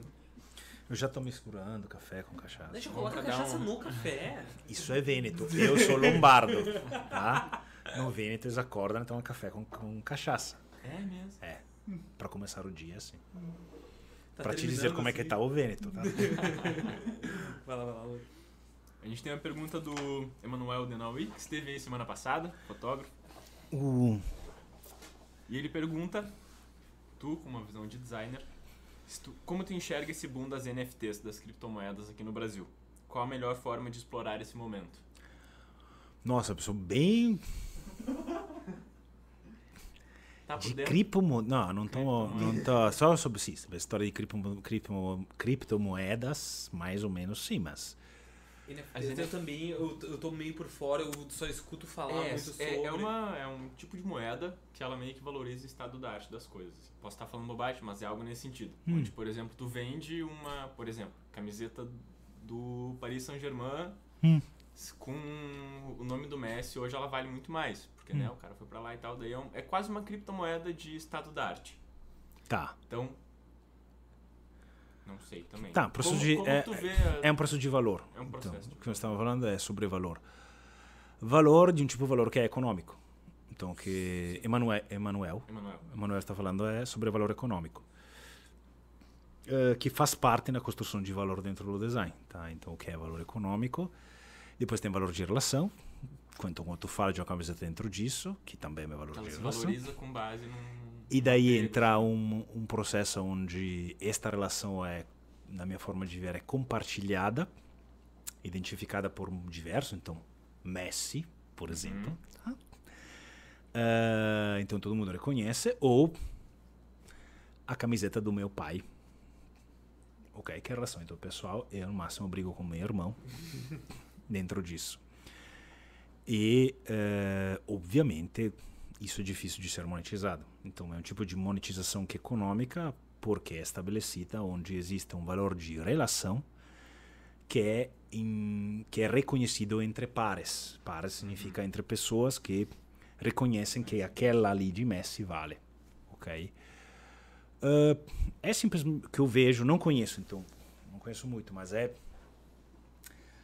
então nós estamos falando de valor de troca, etc. É, são esses dos dois elementos que são nesses temas, valor de relação e valor econômico. Porque o valor de troca é mais um valor de função, dizendo, afinal é uma camiseta. Sim. Ok? Então, ah, e ela tem um determinado tipo de função, pode ser melhor ou pior, mas faz, faz cumpre esse tipo de, de, de função. Ahn, o que, que para mim, a forma de ver é possivelmente é um outro processo de valorização econômica de entrada da eh, de modelos eh, de da onde a, a finança entra entra un- in, digamos no, no, no, nos artefatos do dia a dia para eh, criar uma para ganhar dinheiro sobre isso tá? O que ganhar dinheiro não é uma coisa ruim mas depende de como é que tu faz. Então exemplo básico. Ah, se a gente pega na Itália nos anos 2000 começaram diversos grupos tá? grupos grandes a comprar as marcas de design tá? Então sim, na Itália um famoso que é a Opera que estava atrás tinha Montezemolo tinha é um grupo Montezemolo foi o diretor da Ferrari então é muito famoso na Itália tá? e, e ele comprou uma série de marcas comprou a Tonet então, o grupo Tonet comprou o grupo Capellini etc por quê? Afinal são empresas que têm a maior acho que tinha 250 funcionários e a menor tinha 50 funcionários. Só que o valor de marca era gigantesco. Eles replicavam também uma série de produtos históricos do design então, o valor que ela tinha era muito maior, tá? um valor econômico dentro disso. Bom, eu sempre e tem um texto que eu também que é legal dentro disso, que onde Antônio Titeiro também falou. Eh, se a finança vem e, e faz grupos e compra empresas, injeta dinheiro líquido com o objetivo de criar um valor que pode ser um valor de projeto, fazer experimentações, tá? Vamos experimentar, trazer projetos novos. Eh, vamos a renovar o parque fabril. Vamos a ser, por exemplo, mais sustentáveis, porque o nosso grupo tá, as máquinas têm 40 anos e gastam horrores de energia. Ótimo. Porque vem com um determinado tipo de objetivo que é eh, investimento para gerar liquidez, para ter liquidez e para poder investir e para reforçar empresas que, por exemplo, estão perdendo, etc. Então, para manutenção. Se ela vem, como já vimos diversas, para comprar, vender, terceirizar, mandar produzir em outro lugar e ficar só com a marca e ter essa exploração, acho que aí ah, perdeu o cerne da questão de ah, que para mim é a função que deve ter a finança. Então, ganhar dinheiro com dinheiro, isso vai ter, isso não vai, isso vai ter. Dinheiro pelo dinheiro. É, é- é- além do fato que é muito chato. tu na vida é só fazer isso. O que que tu construiu? Construir dinheiro. Tá. E com, Com dinheiro. Hum, mas pelo menos não sei. Tu desenhou uma Mas nota, né? fazer fez alguma coisa? Não, é, é, é muito triste. Tipo, é, é, é um processo bastante triste dentro disso. Agora, se tu vem para que é o objetivo que tem que fazer, tá? Quando, a quando uma empresa abre um IPO, a gente já trabalhou na abertura de IPO para marcas aqui no Brasil e o dono da fábrica falou, olha, eu tenho uma fábrica de 300 milhões de dólares, a minha marca vale zero. Então, preciso me preparar, já há cinco anos vou entrar no IPO. Por quê? Porque tu precisa. A família está cansada, a terceira geração não quer mais tocar a fábrica, tá? quer fazer outras coisas, ok? Porque também a fábrica é cansativa. Ah, enfim, quero deixar para gestores, para outro, quero vender, quero investir, fazer outras coisas, ok? Tu abre essa perspectiva. E, e acho que ah, isso é importante, tá? esse tipo de, de trabalho, porque a gente em pequeno a gente faz. Quando eu como designer invisto em um projeto, então eu sempre digo, a gente tem um, um tipo de produto na, na Hector que é assim, que é se a gente conhece bem o nosso cliente, temos já uma relação longa, nós investimos com eles. Então, o que, que a gente diz? Tu precisa de um produto? Ok. Tu precisa de, de comunicação? Tá. Nós confiamos. Então, como é um projeto novo, nós vamos investir. Então, a gente vai orçar o trabalho que precisaria ser feito, mas tu não tem possibilidade de investir. E a gente vai criar marca nova, eh, linha de modelo de franquia ou modelo de ponto de venda. Vamos fazer o trabalho de branding, vamos criar linha de produtos, tá? E a respeito do, da venda, nós temos uma cota de participação. Simples assim. Ou seja, o designer tem possibilidade de fazer, de dar crédito e de fazer, de ser investidor. Só que precisa ser muito claro. Então, essa é uma das formas, quando eu também eu falo com alguns clientes mais antigos, nós temos esse tipo de trabalho. Quando tu percebe dentro disso eh, que tu estás trazendo valor para eles, eh, tem uma experiência muito boa. Precisa ter eh, caixa, então é simples. É, tu precisa ter um mínimo de caixa, porque às vezes tu tem um retorno depois de três anos. E é um retorno de 10% de o que, que tu investiu ao longo de um ano, então demora um tempinho. Mas eu acho que a gente tem que ter coragem também de fazer isso. Não com todos, eu faço, acho que a gente chega a 10% do nosso faturamento, é isso, tá? Mas a gente pode fazer. Então a finança seria muito boa se trabalhasse de uma, se toda ela tivesse esse tipo. Óbvio que nesse caso, o que que está fazendo? Possivelmente, Manuel, não sei se a minha resposta funcionou, mas acho que eu diria que um pouco está substituindo aquele que são nas galerias tipo Sotheby's, que avaliava, fazia leilão Sim. sobre isso e simplesmente traduz isso em uma moeda para os fãs ou seguidores ou fanáticos às vezes, tá? Eh, que valorizam isso. E acho que precisaria dar um, um impostezinho ali. Seria bom botar, né? Né? Só para Não tem almoço grátis que se diz aqui no Brasil. não, por exemplo, olha, não vejo problema no sentido, quer fazer, faz. Deixa uma parcelinha também pra gente, tá? Júlio, eu tô me sentindo. Eu eh, tô me sentindo muito privilegiado aqui junto com o Lorenzo, porque é o seguinte, ali nos comentários tem uma série de ex-alunos teus querendo participar e fazendo comentários ali. Marlon Roth tá mandando um oi, Nossa. Marloca, sim, eu vou expor o teu apelido da faculdade aqui, Marloca. Marloca. Beijo, Marloca. Alexandre Soria só mandou um Santa Polenta. Olha, querido. Eh, que também mandou pergunta, ele que é um conselho pra quem tá iniciando no mercado do design, no mercado de trabalho. Qual design? Que eu também tô no mercado. Então... Não sei se eu quero te dar esse conselho. Não, é muito bom, mas depende do que, qual que é design. Então, ah, se tu estás no design de produto, estamos no design da comunicação. Porque design é bem abrangente. Então, quando eu falar de design, essa coisa de fazer projetos e futuro é bem abrangente. Tá? Então, tem diversos mercados. Ah, acho que depende um pouco o que, que ele quer fazer. Sim. Quando você é jovem, eu digo, experimenta. Tem mais possibilidades. Experimenta, pelo menos nos primeiros anos, experimenta diversas coisas. Vê como é que é trabalhar em agência, vê como é que é trabalhar em mídias digitais, vê como é que é trabalhar em um marceneiro, vê como é trabalhar em uma em uma fábrica, Uma tá? startup. como é uma startup, tá? E depois tu vai se moldando, tu vai começar a entender onde que tu é bom e onde você tu tem algumas dificuldades, que é uma coisa que demora mais ou menos uns 20 anos. É, tu deu a deixa aí, né? Ah, a gente, antes de, de ligar as câmeras, já tava rolando um, um, um backstage aqui. E a gente falou das diversas ramificações do, do design. E tu atua em várias delas. E onde é que tu é melhor das ramificações do, Eu? do design? É. Eu em uma coisa onde eu sou melhor é o que que eu gosto. Tá, É, não, não, com sim, certeza. que- Sim, certeza. Tipo, agora que tá, tá, tá já em horário, já entrou no horário nobre, tá? De cachaça. Eu lembro quando, em um desses momentos que eu estava todo perdido na minha vida, com 17, 18 anos, um- o pai de um meu amigo sentou e me falou: Olha, eu sou médico, cirurgião. Mas onde é que eu gosto de fazer é isso? Eu gostaria de ter em um- estar em um barco, tomando um drink e ganhar dinheiro por isso. Ele que tinha 65 anos por ali.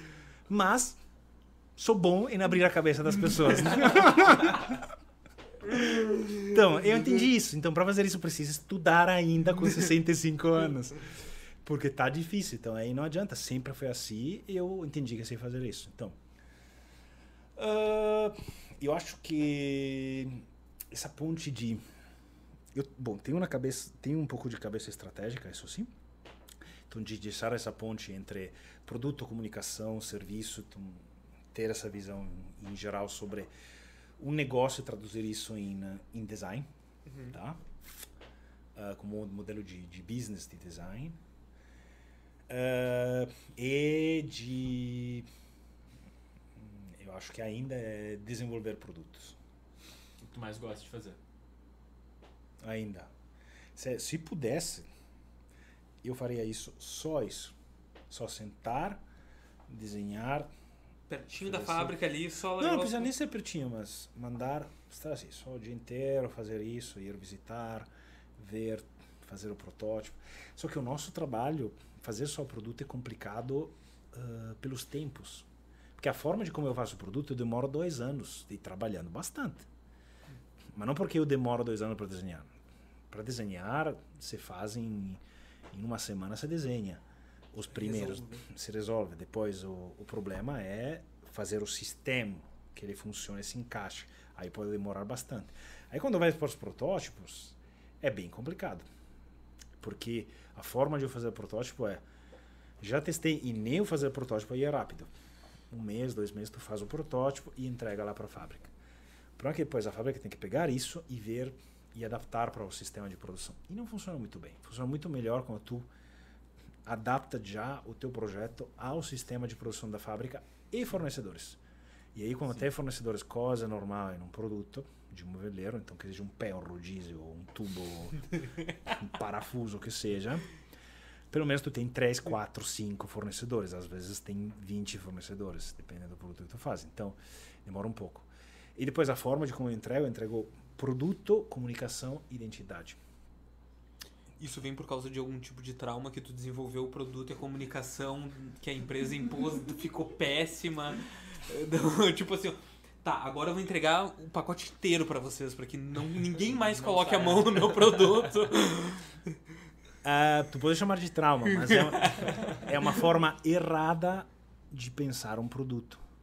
Isoladamente, assim. é. Sim, essa é uma forma Claro. cartesiana que normalmente a fábrica de como ela é pensada em setores, onde os maiores erros, e você pode falar com, quem, com qualquer tipo de consultor de inovação, o maior erro é que se faz inovação em produto, mas a fábrica não inova como cabeça, tá? Ou tinha muita dificuldade entre áreas em colaborar. Ah, tanto que startups voam porque existe um tipo de crescimento que é horizontal. É muito mais orgânico. Então, quando tem uma fábrica que é muito verticalizado, é complicado. Quando tem 100, 100 funcionários, 200, 500, cada um tem um papel, então é difícil organizar e trazer. E um produto sai com a sua identidade. Então, sim, além de projetar isso, tu tem que projetar a encaixar a identidade na identidade da empresa. Então, sim, a gente faz isso e às vezes entrega já para as agências. Não mexe. Esse produto, essa campanha, essa comunicação, essa identidade, essa marca. E os, os CEOs ficam muito felizes, óbvio. Ah, com certeza. Aí- Entregou um pacote completo aí. Depois, óbvio, diz, olha, a agência, tu pode, pode meter mão, pode verificar. Muitas vezes se- também se Volta. convida para que possa também fazer. E como é que é o teu formato na Hector hoje? Vocês têm uma equipe fechada que desenvolve todos os projetos ou vocês buscam uma equipe A por gente- projeto? É, agora é que equipe por projeto, por projeto. Hum, e estamos em mudança. A pandemia trouxe bastante inovação nisso. Mas a equipe é por projeto. A gente, eh, já tivemos equipe montada dentro, já tivemos escritório Físico. físico, casa Robusto. gigantesca, Receber Vista, cliente, vista, né? vistas. Ah, eu sei. Nós tivemos em, né, vista, 16 andar no Guaíba. coisa- Nossa senhora. Que a gente olhava, entrava lá e dizia, nossa, a gente está na Trump Tower e a gente não tem nada a ver com a gente. tudo, cro- tudo cromado, mármores, vidro, ar- ar-condicionado a mil. Ah. Chegava e dizia, "Mas, Não, Inverno de Porto Alegre, não, mas coloca ar-condicionado no frio, vamos fazer valer. não é assim. Bonito, mas não, não faz muito sentido. É, nós estamos divididos, eh, na verdade estamos, estamos trabalhando a, a, a distância nesse sentido. E os meios tecnológicos nos dão bastante eh, flexibilidade e rapidez na conversa. Mas é engraçado, a gente tem nos últimos 3, 4 anos, eu acho que o cliente mais próximo era de Novo Hamburgo.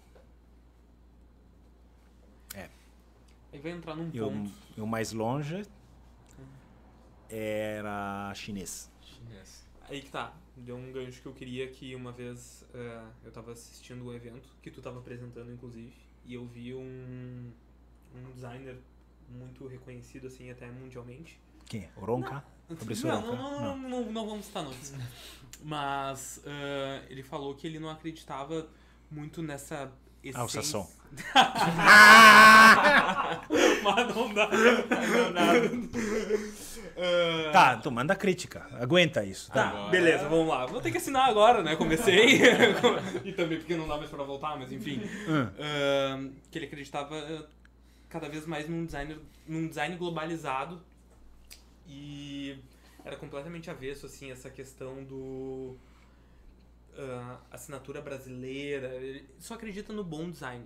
Tá. Basicamente. E tu não concorda com isso? Por quê? Não, por causa que eu acho que tem ah, a cultura e a especificidade de cada povo de cada pessoa que tá fazendo aquilo lá. Né? Acho Hum. que eu nunca vou fazer ah, um design. Acho que sempre vai existir o, o design tipicamente brasileiro, o design tipicamente italiano, porque tem aquela região e a cultura daquele lugar interferem nas coisas que as pessoas criam lá. Tá. Ah, eu queria que tu falasse um pouco sobre isso, assim, se tu concorda, se tu te opõe e como que é pra Hector, porque a Hector é um escritório global, né? Que Hum. nem tu falou, atende Novo Hamburgo e atende Xangai.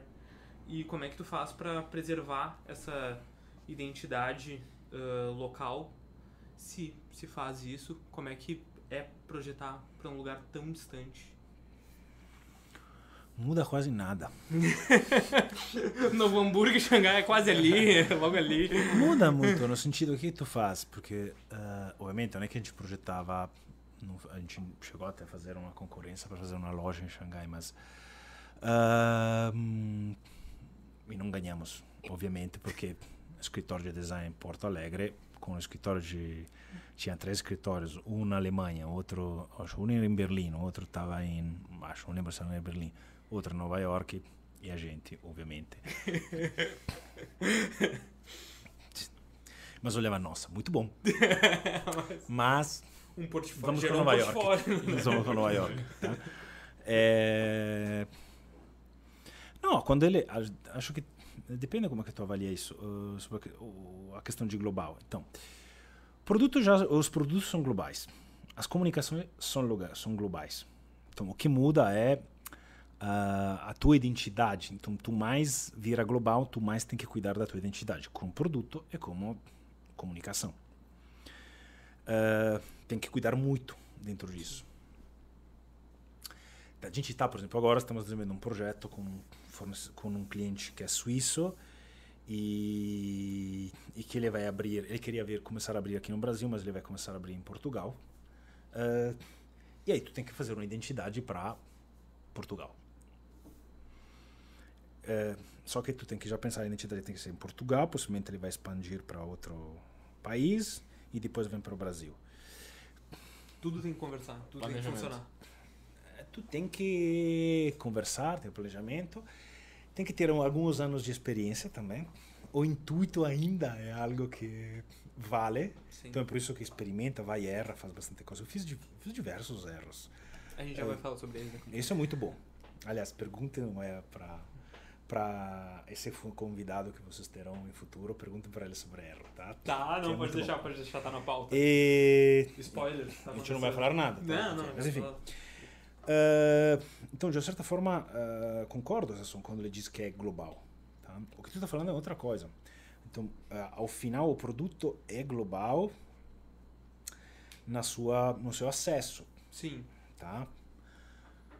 o que tu está dizendo é e aí não, não tenho certeza, não lembro se ele falou, se Sasson falou também que na sua concepção deve ser global. Tá? Mesmo que seja global, tu vai ter que tem sempre valores e culturas que deve ser que colocar. Muda nada. E tu vai escolher, vai construir eles. Vai construir, vai colocar dentro de um produto ou de uma comunicação. Uh, tem algumas regras gerais. Às vezes tu tem que fazer testes em alguns países. Então, se, por exemplo, a gente faz teste de naming para verificar. A gente, por exemplo, agora a gente vai apresentamos faz uma semana e uns um mês atrás, foi muito divertido. Eu falei, não, esse é o name, muito bom, muito bom, beleza. vai, sorveu, é. Falei, ah, como é que funciona? Não, italiano tá bem, tem algum problema, mas tá, mas funciona bem. Uh, português, ok, brasileiro tá bem, inglês não tem problema. Deixa eu pensar mais nada. Eu não sei porquê começou. Mas em francês como é que vai isso aí? E a gente descobriu que pá, era uma coisa horrível em francês. não é que era ruim, era horrível. Não, era, uma coisa, era horrível. Era um nome, não sei, tipo de um homem que, que explorava as mulheres, um troço chamado, Nossa. sei, tipo, não. Não, cancela não, tudo. Não, não, não dá. Okay. Mas, eh, então, nesse sentido, uh, é por isso que cada vez mais é bem mais difícil fazer design muito mais difícil. Porque tem uma série de questões que tu tem que trazer e tu vai antecipando esse projeto. E muitas vezes a gente faz um projeto, monta um projeto, entrega e tem uma outra empresa que pega e implementa ele. Empresa de, uma empresa de gestão, uma empresa de, de implementação de franquias, por exemplo, que eles precisam montar e colocar. Tá? Uh, mas tu já dá as linhas guias depois, obviamente, quando tu vai, vai começar a, a, a, aplicar, também tu dá uma, uma, revisão, uma revisão dentro disso. Então, de uma certa forma, é global. Agora, uh, até porque, vamos lá. Aí eu te coloco. Agora eu estou começando com essa. A minha, essas são algumas vontades que eu gostaria de ver quando faço em, em produtos para o futuro. É. E, por exemplo, o Vitra tem um projeto dentro, tem projetos dentro disso de escritório que é. Uh, o que que tu faz? Eu tendencialmente agora, por exemplo, quando desenho um produto mobiliário, eu digo, vamos fazer, tentar restringir os fornecedores a 40, 50 quilômetros do, do lugar, tá? 100 quilômetros, 200, tá, ok. Ok? Do lugar de produção. Aí tu começa a pensar num país continental como o Brasil, onde obviamente tem um sistema de logística que é uma maravilha. Incide uma barbaridade sobre tá, e dupla tributação, tem um monte de coisas bem legais. Então, o que, que, é melhor? Tipo, eu começo a, a, pensar em fazer um projeto que é, tem essa ideia de sustentabilidade, porque uso pouco, uso recursos que são locais, uh, desenvolve um tipo de cluster, fomenta nesse, a economia local. Fomenta né? essa economia. Uh, tá, então sou mais sustentável porque não precisa, por exemplo, coisa básica. Vamos pegar um tecido que é produzido aqui ou um componente produzido aqui e não dizer, ah, quebra a peça só um pouquinho. O tubo é aqui, mas o diesel vem de vem lá da Indonésia ou das Nossa isso que eu digo, tipo, não, é e, e a quantidade de componentes que tu tem é gigante dentro disso. Uh, tanto que possivelmente o que eu acho que deveríamos começar a pressionar para que as pessoas coloquem a avaliação energética nos produtos. Sim. Tá, e aí a gente começa a comprar a, a respeito da avaliação ener- energética, tu tem uma relação de imposto. Aí Isso seria bem legal. Não só de produtos ah, de energia, mas também de produtos que não necessitam de fonte energética. Tipo, quanto que ele impactou Quanto impacta? Na, na pegada dele. de, Então, quero geral. dizer, então, é legal ter um produto orgânico, 100% natural, que vem de Itália. É, o problema que faz 45 dias de navio. Exatamente. Sim. E o navio Exatamente. gasta um horror de diesel. Então, ah, mas é que é, é, é, é, concordo, mas então, ok. Se eu preci- preciso mesmo dele, tá? então esses produtos que são uma água que vem, tá? que é muito legal. ah, tudo bem. ok, então acho que, acho que tem algumas questões que a gente começa a trazer. O que, que tu faz? Tu começa a desmembrar, pegar um produto, então dizer, faço uma parte aqui, faço um semi-acabado aqui, depois vamos terminar, eh, procurar fornecedores ah, no norte do Brasil, quando tu vender esse produto. Começa a ter uma série de... ah, começa a criar rede, possivelmente no futuro a indústria, a revolução da quarta, a quarta revolução industrial, com essa ideia de os, os, as máquinas que conversam entre elas, máquinas de produção, tá? Sim. não, não no smartphone só. Ah, pode ser que a gente comece a ter esse tipo de ah, possibilidade. Ou seja, tu entrega o setup da máquina para produzir aquilo, porque tem um lote, então tem um semi-acabado que vem de uma parte e outra, tu sabe que lá na Flórida tem uma fábrica que consegue fazer aquela peça, então tu manda só um semi-acabado para lá e o restante vai ser feito. Isso precisaria repensar todo o sistema industrial. Eu acho muito difícil nesse primeiro momento, mas tem uma série de dúvi- dúvidas quando tu começa a, trazer um produto, tá? Porque é muito legal essa história de contar uma história, contar uma cultura, tá? Olha, é um tipo de artesanato, é um resgate de cultura. Legal. Ah, Tudo que tá em volta. mas então o que, eu faço? Eu vou, como é que eu levo para lá? O design italiano vive 80% de exportação. Então, ah, e a gente conta muito essa história. Scandinavo, não é que dizer, não, não se sustenta. A IKEA sozinho não se sustenta na Escandinávia, tá? Na Suécia. Então precisa do mundo inteiro. E acho que tem algumas discussões que são interessantes. Ah, essa questão de global não é definitiva, não é finita.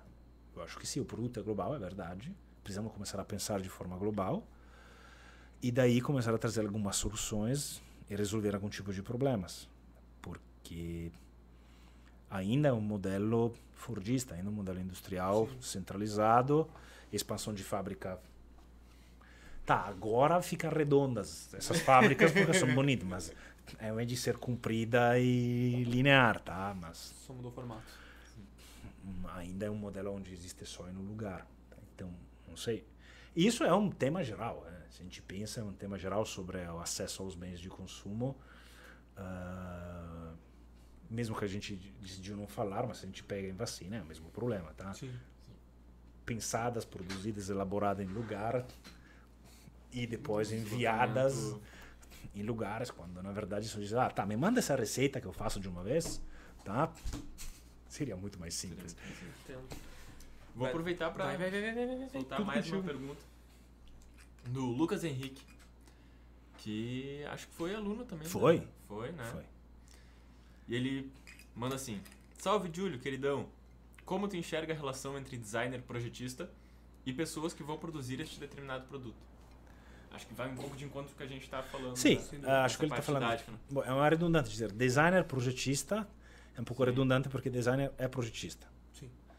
Ah, designer não projetista, um mesmo artista. que não, pro- não, não, não, não, não, não que um artista, Ah, é sim, é redundante. É como tu pode depois decidir que você eventualmente tu não, não, não atua como projetista. Mas a função principal do design não é exatamente é projetar no sentido de pensar em algo que ainda não existe. Então é muito mais pensar. Uh, e quem que produz? É uma relação muito boa. Os dois lados, se você consegue harmonizar esta relação, os dois lados aprendem para valer, aprendem muito. Então precisa mesmo, acho, na minha, bom, como eu atuo é conversar e começar a verificar se existe uma, uma relação uh, entre quem produz e quem que, quem que está projetando. Porque se, não, se você não vai lá bater na porta, dizer, olha, eu faço isso de trabalho, sei que não interessa, mas gostaria verificar quando tu tiver, é, vamos lá, quem sabe funciona ou não funciona. Dificilmente as pessoas dizem, não, não me interessa, para mim não vai, eu prefiro baixar os produtos da como se chama do armazém SketchUp, tá? não sei, tá, ok. Uh, eu preciso copiar, eu preciso comprar de alguém já me diz. Hum, ok. Agora que eu liguei o, o nome da pessoa, Lucas Henrique, uh, estudante do, do, do, design lá do, do campus São Leopoldo, da Unicinos, e também a mente criativa por trás da marca de roupas New Order. O Lucão? Sim, é ele. Em breve vai estar aqui também, enfim, a gente tá, vai soltar spoiler de tá, convidado, vai. mas enfim. Tá faltando é, dia, tá, tá faltando, tá, dia. tá faltando dia na agenda, mas não. Ele a agenda é uma vez por semana? Oi? É uma por semana? Uma, uma vez por semana. semana. Ah, tem que começar a trabalhar, é. vai acontecer, vai acontecer não. também. Julio. Vai, em breve, em breve, em breve. Hum. O design, de forma geral, ele lida muito bem com erro, assim. Ah, é? É, eu acho. ah, eu fico muito chateado quando eu faço uma bobagem. Mas, e faço todos os dias. É então. que assim, uh, se tem no. Eu acho, né? Pelo menos pelo que eu vi, que se tem no cerne do, do design que o erro gera novas possibilidades e tudo mais. Leva tu diz o, no... o erro teu, o erro do designer, o erro de um. em geral de empresas? Acho que pode ser os dois. Tá. Acho que pode okay. ser os dois. Uh, eu criei só essa introdução para perguntar para ti aonde que tu errou. que erro. Eu dei que, essa volta. Eu dei, eu dei toda essa volta para perguntar para ti uh, qual o erro mais latente na tua vida profissional que tu te lembra. Bah, ali eu errei muito. Tava pensando ontem, Manote. Uh, não tava dormindo disso, tava pensando. Ah, eu tava... E eu lembrei que uma vez. Uh, tava começando. Aí eu tava na Itália, tava, tava trabalhando para um escritório lá e que tinha que montar escritórios de, de desculpa aluguel de escritório para uma marca que é muito famosa que se chama não posso falar? Você pode falar a marca? Pode, a gente pode, já falou de 300 Só que o nome é muito, marcas aqui de... é muito engraçado é, acho que é uma marca francesa ou belga não lembro mais acho que é francesa uma multinacional de escritório tem até em Porto Alegre que se, eh, se chama vou falar em francês porque em português é muito engraçado é, não dá para falar muito mas é Regus, tá? tá bom. Mas é muito grande, gigantesca, tá? Uh, eu tinha que abrir um escritório e acho que o escritório era em Verona, eu viajava, etc. Nossa, a primeira bobagem foi gigantesca. Eu pedi a medida de, de janelas erradas. O cara foi mandar, mandou toda fazer todas as esquadrias na Suíça. Pá, esquadrias maravilhosos. Nossa. E errei. Errei de uns. Cara, uns 20 centímetros. E eram tipo 30 janelas. Nossa! Não sei Errou pra mais ou pra menos? Pra mais. Então o que fizeram? O pedreiro baixou todos os. Nossa, eu falei, que boba. Eu pensei ontem. Aumenta a esquadria, aumenta a janela. Não, tava, não conseguia dormir. Aí eu pensei nisso e falei, te dá conta quando tu tinha 20 anos, tu fez uma bobagem. Aquele cara te deu essa responsabilidade, não faz sentido nenhum. Quantos anos tu tinha? Eu tinha 20 anos. Ah. Não, tinha, não tinha nem arquiteto que seguia a obra. Eu disse, não, vamos fazer assim, faz tu, vai lá, pega, me passa. Beleza, eu passei. Aí eu fui olhar a anotação, será que eu passei? Eu olhei a anotação, Onde é que... Por que 20 centímetros a mais? Não entendo. Por quê? Tava tudo certo, só. Aí o pedreiro pegaram e quebraram toda a parte de baixo e encaixaram todas, todas as janelas. Mas não me mandaram embora, pois. Te mandaram embora? Não. Não? Não. Me Até lembrou. ficou melhor com a janela maior. Deu melhor. Nossa, eu lembro, isso foi, um, foi, um, ah, foi uma bela de uma bobagem. Primeira que eu lembro, assim. Me lembrou muito um- uns erros de projeto de um, do amigo nosso, Rogério Prates, que trabalha com metal. mas eu te conto depois no backstage, mas enfim. Ahn, Júlio, dentro da. Depois as outras são coisas normais que acontecem, tipo. ah, ah, relacionamento com fornecedores, com clientes, são coisas normais que tu muitas vezes não faz por mal. Sim, com certeza. Ah, tem, tem clientes, por exemplo, eu costumo criticar, ah, porque eu sempre digo para os meus clientes: olha, tu está contratando, não é que está me contratando só como fornecedor, eu vou te criticar. Eu te digo as coisas, porque dentro da fábrica ninguém te diz isso, porque você é o dono. Então você está também me, me contratando para ter alguém que possa discutir contigo ah, e debater as tuas ideias. Óbvio que ao final a tua palavra sempre é a última mas ah, tu precisa construir e ter esse tipo também de relacionamento. Isso é um paradigma que eu acho que acontece bastante, assim, até. Hum. De, de tu conseguir fazer o papel de crítico também da empresa, de, de, de puxar para a empresa se desenvolver e melhorar, mas também não, não dar aquela passada de- do, do dono da empresa. Tá, mas peraí, tu, eu tô te contratando para fazer um serviço. Até onde tu vai criticar e buscar, sabe? É óbvio que demora um tempinho, né? Não é que você sai. Vai, tu não sai dizendo que, né? Claro. Demora, demora um tempinho. Quando, quando tiver lá os 60 anos e puder, aí possivelmente entra e diga. Tarará, vai pra lá, que isso aí? Começa a derrubar a coisa das mesas. Eu, não- eu vi quase coisas assim, já vi coisas assim, mas enfim. Mas, é. Tem um comentário aqui, ah, enfim, cheio de sentimento do Christian Simonato. Saudades do professor que mais me tornou o designer que sou hoje. Só tenho a agradecer, obrigado demais por tudo. E dele complementa com uma pergunta: Por que o design mudou a vida dele e como ele acha que seria a tua vida sem o design? Nossa. Cheio de sentimento, né? Veio. Emocionado no, no, na, na, Também. O pessoal da Serra é assim, deve estar, deve estar tomando a segunda espumante lá. Bah, escorrendo lágrima no né? rosto já. Não, querido, ele é muito querido. Ele é bem empreendedor, bem espírito empreendedor que ele tem. Ahn, Bom, primeiro, se tivesse feito o design, eu não estaria aqui. Né? Não teria, não teria feito isso. Eu poderia estar lá. Bom, se não tivesse feito aquele plantão distribuindo, distribuindo. Provavelmente não teria conhecido a minha esposa, teria morando na Itália, ou hoje trabalhando em outras coisas, então possivelmente fazendo esse tipo de trabalho. E eu quis também ser músico num momento, determinado momento da minha vida. Pedi para minha mãe, Baterista? é, pedi para minha Vou mãe assumir. Vou assumir a baterista. é... E a mãe falou: Mãe, eu gostaria de estudar música. E, tá, tu está estudando música? Não, mas eu gostaria de ir a estudar música na Berklee School, em Boston, que é a melhor escola que existe hoje. E ela me falou: Meu amor.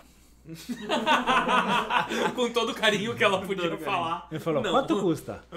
Olha, ir pra lá, isso, aquilo. Olha, não tem condição, não existe. E falei: Tá bom, ok. Aí eu continuei a estudar. é, Tá, mas tra- tu, tu assimilou esse não com essa facilidade, assim? Tu é flexível Ah, não ponto? tinha 40 mil dólares por ano. Tava aí, morava aí o problema. Não sei, enfim. É, mas eu teve professores que fizeram, mas fizeram, dedicaram a vida inteira e, e conseguiram fazer ah, cursos e especializações lá. Ah, depois, com 40 anos, 35, 30 anos de idade, 35 anos, com já bastante carreira, dinheiro guardado e, e ir para lá. Sim.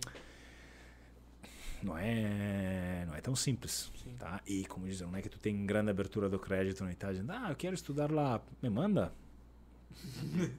Faz conservatório na Itália e te vira. Júlio, eu acho que ah, muito mais do que ficar citando o teu currículo, alguma coisa do tipo, o carinho dos teus alunos ali fala pelo ótimo profissional que tu é como professor. Hum. E o, o portfólio fala pelo ótimo profissional que tu é dentro da indústria também. Como é que tu faz pra equilibrar essas duas vidas que é muito puxado? A gente vê muito. Eu não equilibro. Ah, tá. Ok. Obrigado. Próxima pergunta. Não tô nem aí. Tio, o que que tu faz? Ah, não, sinto... Olha, é, a dificuldade é essa, é tu conseguir ter, ah, não equilibrar, mas fazer que as duas coisas funcionem. Ou seja, exemplos práticos é... ah, quando eu converso com clientes, eu obviamente não tenho não, tento não ter uma linguagem didática ou teórica, tá? Mas trago referências tranquilamente, tá? E já me aconteceu coisas bem engraçadas, tá? De empresas muito grandes, onde estava até com o André Marques. Não, Grande André. Abraço, André, querido. E a gente estava falando com um, um gestor de uma fábrica de uma indústria muito grande, muito importante. Tu quer muito falar um nome, Ele mas não, não pode, eu- né? Ele, ele quer, ele quer. assim, Bom, falamos só isso, acabou. Tá. E não falam nem de segmentos e tudo. Não. Mas enfim. E eu falei para ele, eles estavam estava reclamando, por exemplo, dos designers, porque eles precisavam, ah, design tem que desafiar, tem uma fábrica que pode fazer tudo, não sei o quê, papá, tal. Eu falei, não, é verdade. Então precisamos, a faculdade precisa também melhorar essa parte, tá? Porque tem um pouco essa demanda, diz, ah, na faculdade você não aprende a fazer isso, na faculdade não aprende a fazer aquilo. Eu ia falar disso em algum momento. Mas a faculdade não tem que aprender a fazer. Tu tem que aprender a pensar. Eu, na faculdade, não teve aula de rinoceros, não teve aula de, de pro-engineering, de um software. Quando eu comecei a aula de 3D, que era o SolidWorks na época, o professor falou, entrou na aula e falou, eu não sei nada desse negócio. Tá? Eu falei, eu vou fazer um semestre com isso aqui. No caso, esse é o que vai me ensinar. tá? Ou aquele de que onde eu aprendi Photoshop. Não sei nada de Photoshop. Porque vocês vão aprender sozinho, vão se virar. O que vamos falar, começamos hoje, é comunicação é figura retórica. Tá, e agora você usa o Photoshop para fazer esse negócio. ok. Então, a faculdade não, não, não pode trazer. eh, Não pode ser a indústria do fazer. Porque aí tu tira o papel do fazer. Ah, existem momentos onde tu faz, por exemplo, ah, tu tem que aprender a fazer ciência. Sim, depende de onde tu tá, tu tem que aprender a, a estar no laboratório, fazer pesquisa científica, tra- trabalhar com dados. Sim, então existe uma parte do fazer teórico, aprender a escrever, tá? Se comunicar, sem dúvida. Mas o primeiro papel que tu faz é ah, uma construção de uma emancipação intelectual ok? Porque é aquilo que tu precisa fazer. Eu sempre digo, se tu quer empreender muito bem um software, faz cursos práticos. Isso até eu faço, tá? Ah, dentro da faculdade é a gente usa, faz, mas nunca a gente consegue chegar a uma prática tão grande. Por quê? Porque obviamente uma parte do tempo tu tem que dedicar à reflexão, ao pensar, a criar a emancipação intelectual de cada aluno. Essa sempre foi a minha visão. Então, ah, e tá certo assim. Por enquanto tá certo assim, senão a gente perde também essa função dentro das faculdades, eh, como processo de aprendizagem. E primeiro, e segundo é porque os teus colegas também, quando você estuda, eh, é uma graça tu estudar e aprender junto com os teus colegas. Então, isso é Sim, sem dúvida. isso é muito bom. Ah, que mais? Continuamos. Ah, eu queria fazer um apontamento mais ou menos dentro dessa temática, porque algumas pessoas apontam, não sei se é certo ou errado, ah, que as graduações dentro dessas áreas criativas, não falo nem só do design, design de produto, falo publicidade, marketing e tudo mais, são muito engessadas e que os cursos práticos, esses cursos mais curtos, são mais dinâmicos e cada vez mais os estúdios e laboratórios e enfim a, a linha mais profissional avalia muito o portfólio. Tu acha que por causa disso as graduações estão um pouco fadadas à morte e cada vez mais a valorização do portfólio? As pessoas querem saber o que que tu já fez, ah, o que que tu tem no teu portfólio. Mas acho o que é meio genérico essa trabalhou. parte sobre as graduações, estão fadadas à morte. Depende que tu graduação, como tu monta a graduação. Uhum. Tá? Ah, se tu faz uma graduação que é Então, vamos lá. De, depende de onde é que tu faz. Cada, cada universidade tem o seu viés, o, seu, a sua forma também de enxergar uma determinada área. E está certo assim. O problema é quando a universidade não tem isso. Só quer. Ok, vender então. Existem universidades, eh, mesmo aqui em Porto Alegre, que no curso de design são muito diferentes. E isso é, é ótimo. E tem que continuar sendo assim. Ah, porque e tem outras que são totalmente focadas a uma exigência, a uma demanda de mercado, mas que acontece agora. Tá? Sim. Eh, se tu forma uma pessoa só com uma, uma competência prática, que é uma demanda atual, eh, a dificuldade tá, de, ou a possibilidade de que ele também depois não tenha como se reposicionar no mercado, es- este profissional, é grande. Sim. Porque muda a técnica, muda a demanda, muda diversas coisas. Primeiro. Segundo, é que é pensar, eu tenho uma demanda de uma de uma de uma competência e que uma pessoa é uma competência. Então ele vai preencher aquela competência.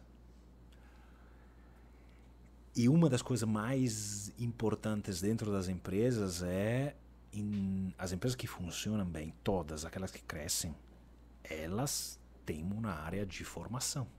Elas sabem que são parte integrante. Ok? Agora, ah, as faculdades, ao mesmo tempo, não podem ficar totalmente fora daquilo que são as mudanças daquela área e, as, e, digamos as demandas de mudança que aquela área está pedindo, aquela área está pedindo, tá? Também. Então, mas é sempre dentro destes limites Sim.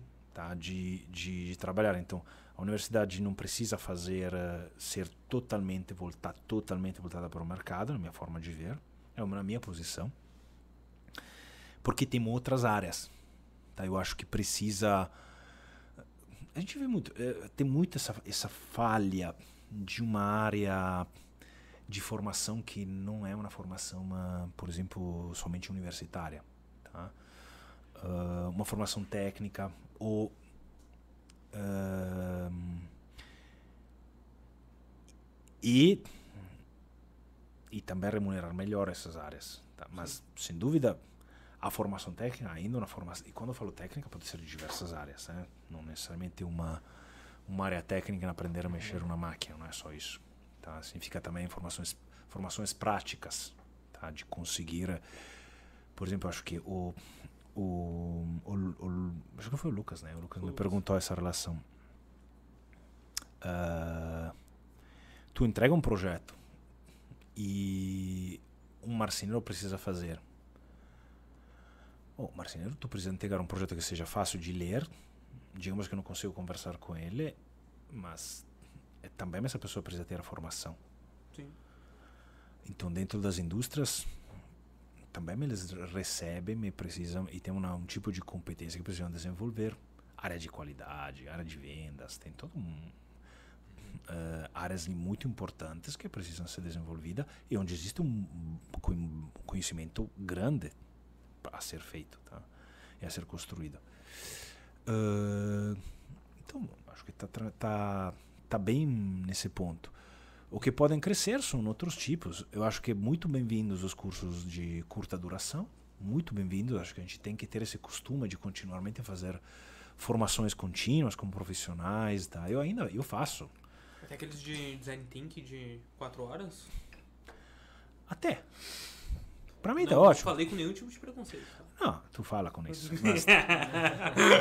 Mas, mas faz um curso de design thinking em quatro horas, tá? Se tu não tá afim de ir na livraria comprar um livro, tá faz um curso, não tem problema. Começa a ver. Vão ser metodologias diferentes, formas de. É, começa a ver e diz, ah, ok, me interessa. Não tá interessado, não, não importa, tá? Faz um método ágil, tá?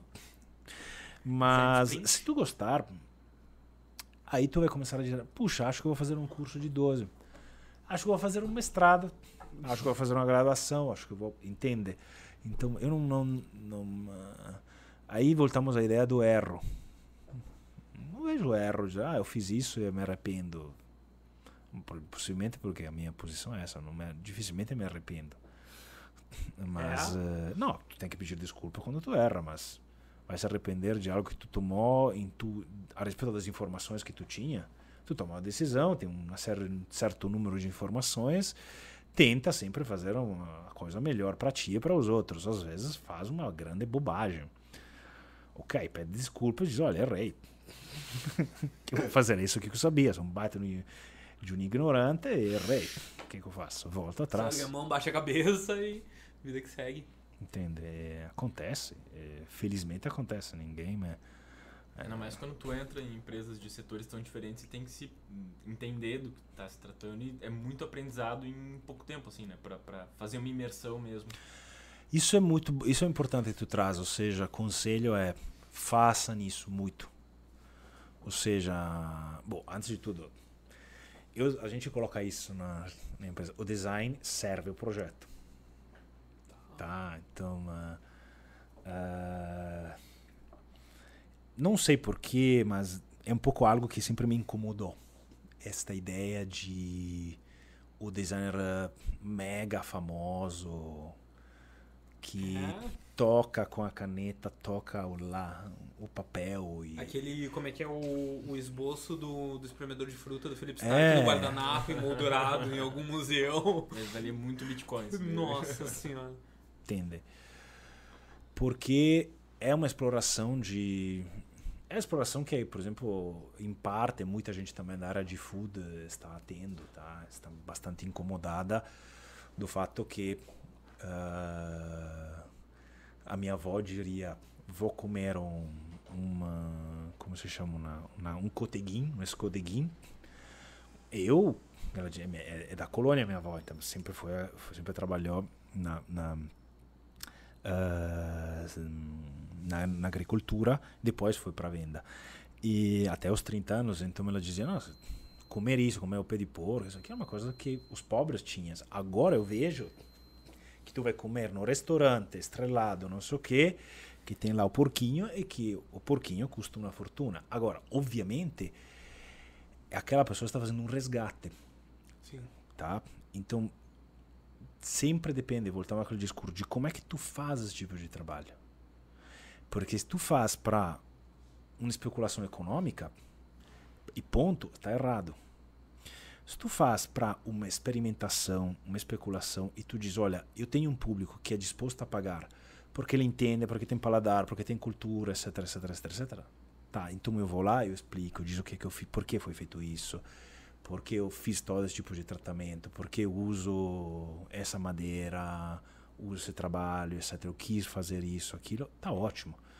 Mas quando tu diz isso custa tanto porque é assinado por um designer, isso é uma perda gigantesca para o design. Ou isso custa tanto porque é um chefe estrelado, é uma perda gigantesca. Então, tu tem que dizer estar por dentro do processo, explicar, mostrar, uh, porque aí tu tem um aprendizagem. E aprendizado é aprender aquilo que é uma das coisas mais valiosas que uh, nós humanos temos, que é transformar bens. Tá? E se tu transforma um bem, uma, uma, uma matéria, uh, e de como tu estás transformando esses bens, é, é, uma arte que a nossa espécie faz, só a nossa. Então a gente tem que fazer isso com, muito, com muita calma, com muito cuidado, e cada vez que a gente faz, tem que tentar fazer algo que seja melhor, e não somente ligado dizer é melhor e tem um, e tem um valor econômico. Ótimo, perfeito, não tem problema nenhum dentro disso. Tá? É, às vezes tem só que cuidar dessa, dessas duas pontes, porque. Uh, não sei, eu acho que dorme melhor quando volta para casa. Faz é, sentido. É como meus sócios, a gente sempre conversava, conversa sobre essa questão. Ele dizia: Eu já fiz muita campanha para águas com, com uma substância à base de glicose, tá? E no passado. E foi ótimo, aprendi muito, mas é. eu não sei se eu faria ainda. Porque. Pelo mesmo valor. Porque não- pela não minha crença, tá? Pela minha crença, ele diz. Pela minha crença, hoje me sinto um pouco assim.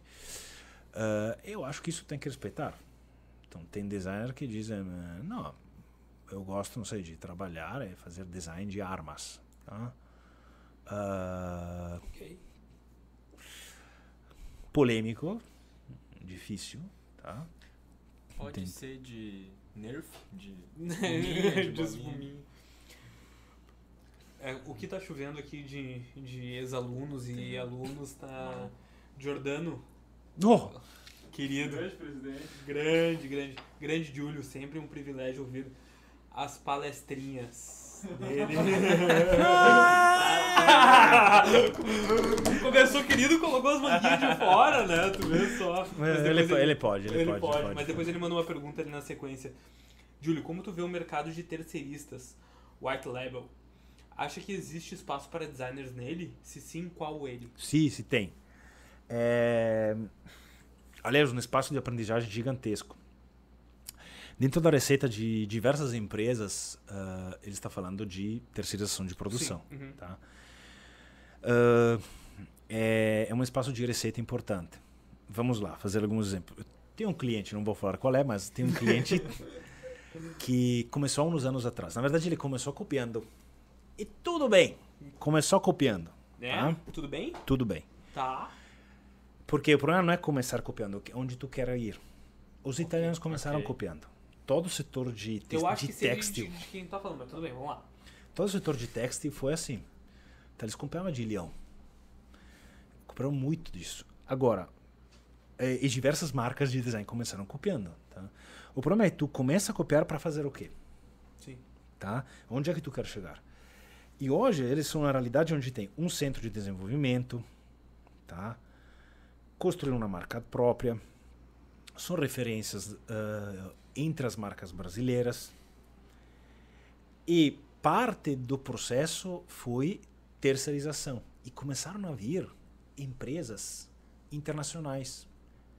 Então começaram a vir empresas americanas, empresas italianas, querendo dizer, eu sei, eu tô vendo que tu faz um trabalho que está alinhado, que está conforme com o custo-benefício, qualidade e linhas de design que tu está fazendo.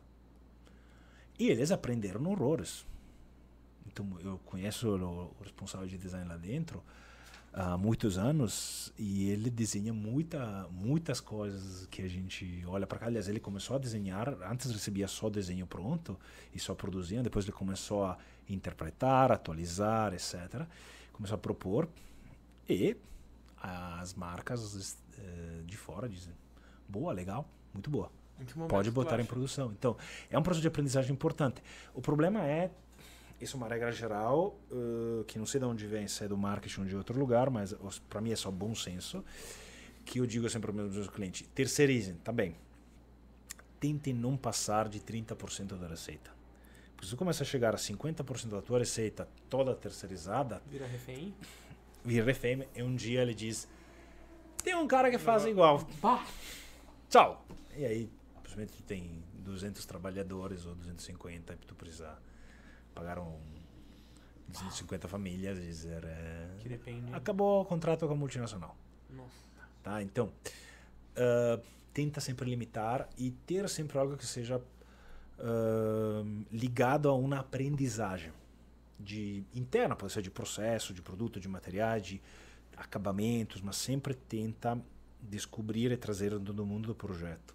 É isso que eu te perguntar, se tem algum momento de amadurecimento da indústria onde ela começa Sempre. a decidir a se desenvolver. Sempre tem. própria. Sempre tem processos de, diferentes. A gente hoje trabalha mais com empresas médias, médio porte, mais ou menos, que tem mais ou menos sempre os mesmos problemas de sempre. Júlio, eh, eu acho que pra quem tá acompanhando essa conversa no, no YouTube, e pedir também pra todo mundo que mandou mensagem, pergunta, curte lá, se inscreve no canal, que isso daí ajuda a gente a trazer outras pessoas aqui e continuar o bate-papo. Deixa um like. Deixa um like. Deixa o like. Mas tem que ser com esse sotaque. Eu deixa tava um like. louco pra fazer isso. Deixa um like. Deixa um like. Muito bom. Ativa Ativa o sininho. Ativa É o isso sininho. Que ajuda a gente a crescer. eu tô melhor que eu, hein? Uh, pra quem não teve oportunidade, esse clima é o clima de uma aula uh, do Júlio na graduação, enfim, seja em qualquer lugar que ele estiver ministrando uma aula. E essa eu, eu acho que é uma habilidade tua das maiores, que é o contato com as pessoas, né? E na graduação, principalmente, cada vez mais alunos mais novos e, inevitavelmente, ao passar dos anos, cada vez mais tu ficando mais experiente, né?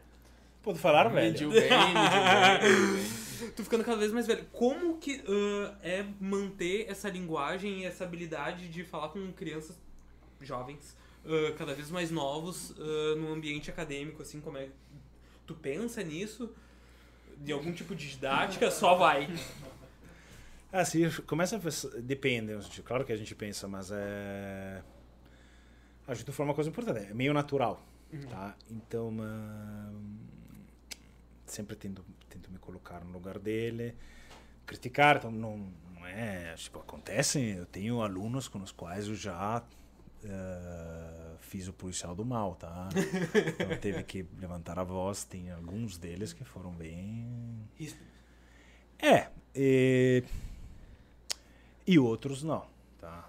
Ah, acho que a- tem uma camiseta ah, muito engraçada que me deram, acho, dois anos atrás, que é... Bom, a parte a, a Rock in Rino, que ainda é... Rock tá no top. É, tá, mas enfim, não, tem esse tipo de relação. É, não é que pensa. Te falei, eu tento sempre alinhar essa parte, tá? Tendo presente que hum, não posso deixar de fazer o meu papel. Ou seja, o professor precisa fazer o seu papel, que é, às vezes é duro. Vocês lembram, tem, tem vezes que eu pergunto, vocês querem que eu faça a revisão como você fala, não falaria no mercado ou como você fala dentro da, da academia. Então, na sala de aula, tem um certo tipo de resposta.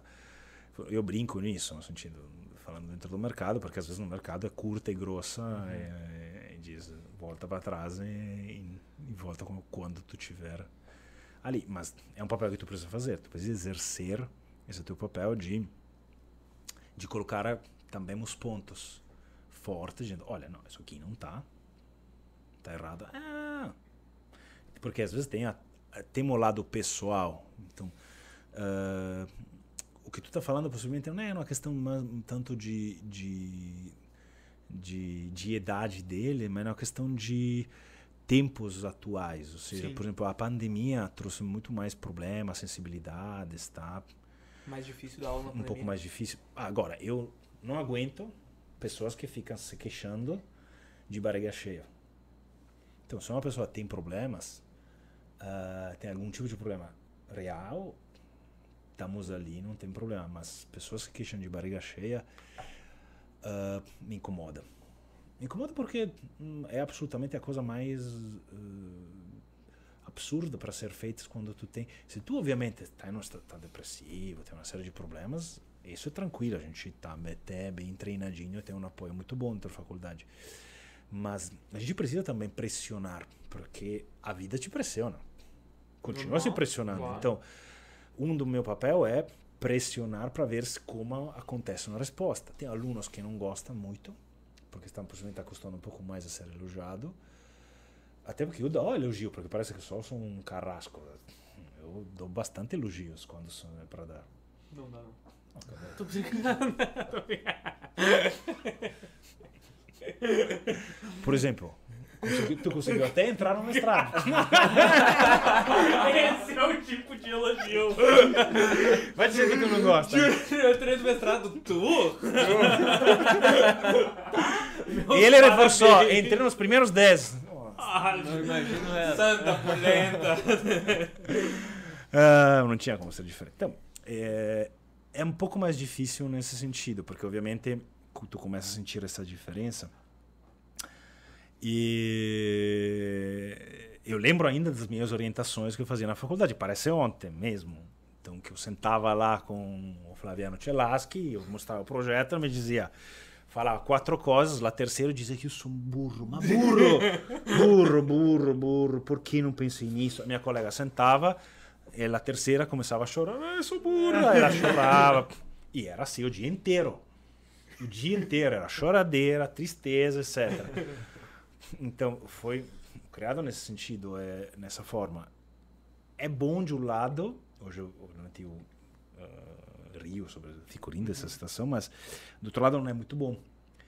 Mas tu nota que é uma forma de. de é um tipo de, de, de relação que o professor quer estabelecer, ou seja, de dizer, ok, estamos nesse momento, vou te acompanhar. Eu não sou nem. Eu sempre digo, não sou nem teu pai, nem teu amigo.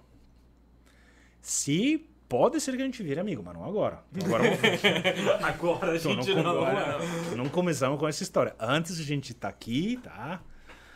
Tá aqui para fazer o eu, tu, teu trabalho, eu, meu trabalho. Pode ser que funcione, que daqui a alguns anos a gente. Eu acho que pior ainda é quando o aluno chega com, pra ti com o nosso projeto, né? Bah, não sei se aconteceu uma vez eu vim da faculdade isso. Nossa, um, um colega falando pro professor, nossa, não, mas tem alguma coisa errada, né? É, um pouco disso. Depois ajudar eles a ser um pouco mais afirmativos em, eh, sobre, sobre o processo de pensar deles e não o achismo deles. Sim. Porque tem muito disso. Tipo, uma coisa é respeitar um, pens um, um processo onde o aluno desenvolve um, um pensamento e tu vê que ele eh, construiu isso. Isso é muito bom. E o outro é eh, ver um aluno que aponta o pé a respeito de um achismo. Sim. Porque nem eu tenho isso. então, ó, tem coisa que eu acho, mas tem coisa que eu não tenho muita certeza. Tá? Então. ahn, e, é, e tá certo assim. Então, que enviei uma enviei um- uma mensagem para para Tilaski faz uns dias e sobre uma, uma coisa sobre um doutor sobre o meu projeto de doutorado e levei uma levei uma cacetada em, na hora. Não deixou de ser eu não pensei nisso? tá, ok. Isso acontece, então é, é- E faz parte, a gente procura isso. É muito bom tu procurar saber. Sabe essa história, tipo, tu sabe que tu está fazendo uma bobagem, tu vai lá. Só pra ter certeza que não. Sabe que, sabe que tu vai levar, uma- como vocês dizem, uma, uma chinelada da mãe, tá? Isso é educativo, não na chinelada nesse sentido, mas é educativo tu saber que tu vai procurar alguém que eh, que vai discutir contigo a respeito das coisas que tu está fazendo. O meu papel não é criticar, o meu papel é eh, até porque no sentido a crítica é criticar, mas no sentido de crítica Construtivo. Não é, não é construtiva. Construtiva é muito, pra mim é muito ainda pedagógico, Tá. no sentido de ah, não, mas é porque juntamos, não. É, é criticar para dizer aonde tu está enxergando o teu erro aqui. Eu enxergo aqui. Então, vamos discutir junto isso. Ah, é mais nesse, nessa forma. Tá. Eu queria fazer um link com a pergunta do Marlon. Inclusive, Marlon, desculpa a demora. Tu deixou ele esperar até agora? Por quê? Porque eu achei. Porque eu tava esperando o momento Marlon, certo. desculpa. Tava Não, eu, eu, eu, eu fazer- deixei, eu deixei esperar por, uh, por, por minha vontade, porque ele escreveu Júlio com J. Tu acha Tudo que é essa pergunta. Não, tudo bem. Eu Sério? te chamo ele Marloca, tu, vocês essa coisa. É, ok, tem moral. Eu não me ofendo se me chama faz- Júlio faz com J. Tá ótimo, não tem problema Beijo, nenhum. Marloca. É, é Eu um tava- querido. Tava sabendo que ia rolar esse momento do. Do que? Sentimental. Sentimental. Porque assim, a pergunta dele é assim: Por que ainda somos acreditados que designer é dono das ideias e não o profissional que vai lapidá-las?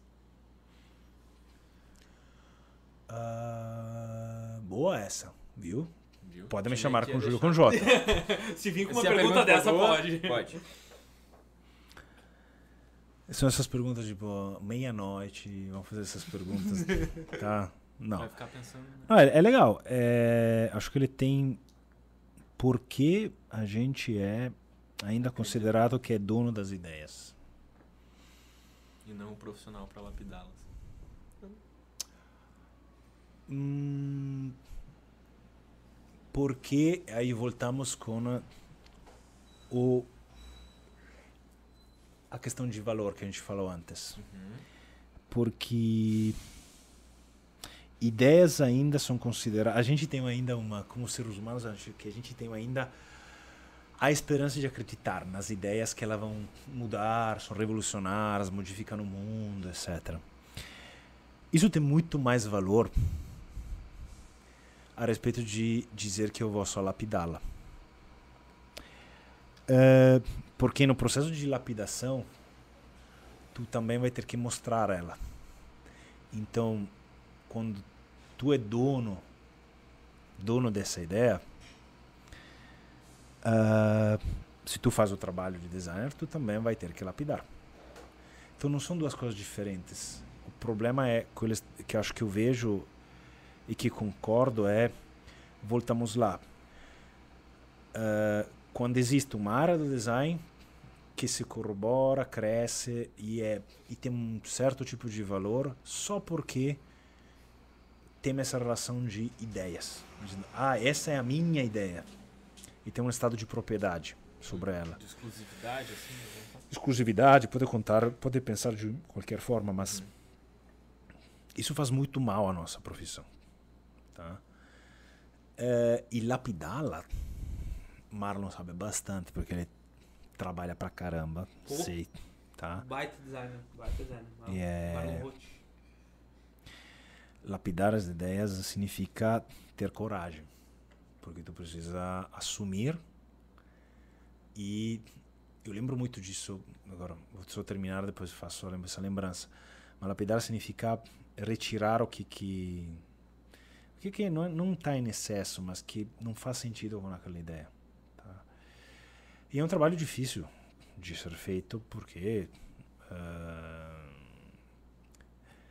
para tu tirar tu precisa colocar mais coisas na verdade tu precisa entender melhor e aí tu consegue fazer síntese tá?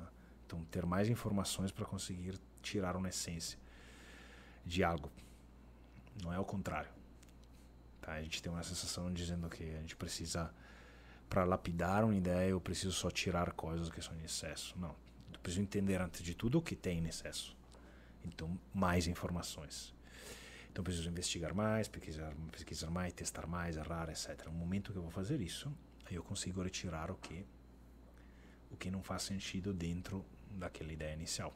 E aí eu consigo fazer síntese. Então é um processo onde tu vai abrir, não vai fechar. Por isso que a gente abre e não fecha. tá? Eu lembro muito disso porque quando eu trabalhava na Madesa, no centro de no centro de desenvolvimento de produto, ah, uma das coisas mais difíceis é Pô, eu estudei design. Eu estou aqui recebendo ideia dos outros para ser colocada em produção. Tu, deve, tu tem que começar a respeitar mais as ideias dos outros mais que a tua.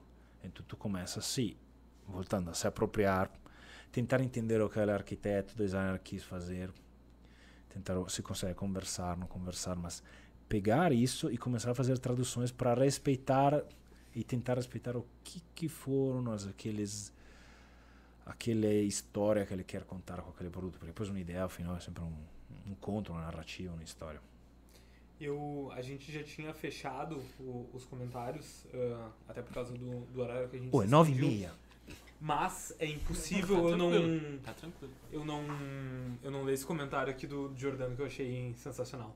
Já que o podcast está muito uma lição de vida, fazer uma pergunta que mistura o pessoal e o profissional. Como a paternidade afeta o nosso jeito de projetar? Parabéns ao grande paizão. opa viva Greta Tá, Greta? Ah, é, afeta bastante Começou a enxergar as coisas de uma forma diferente.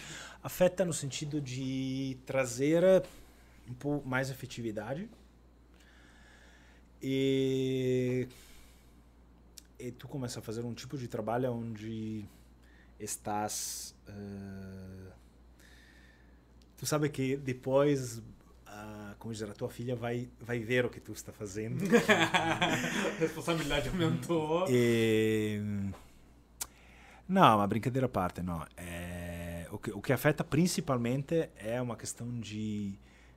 O meu só diria eficiência. Tá? Então, ser mais assertivo.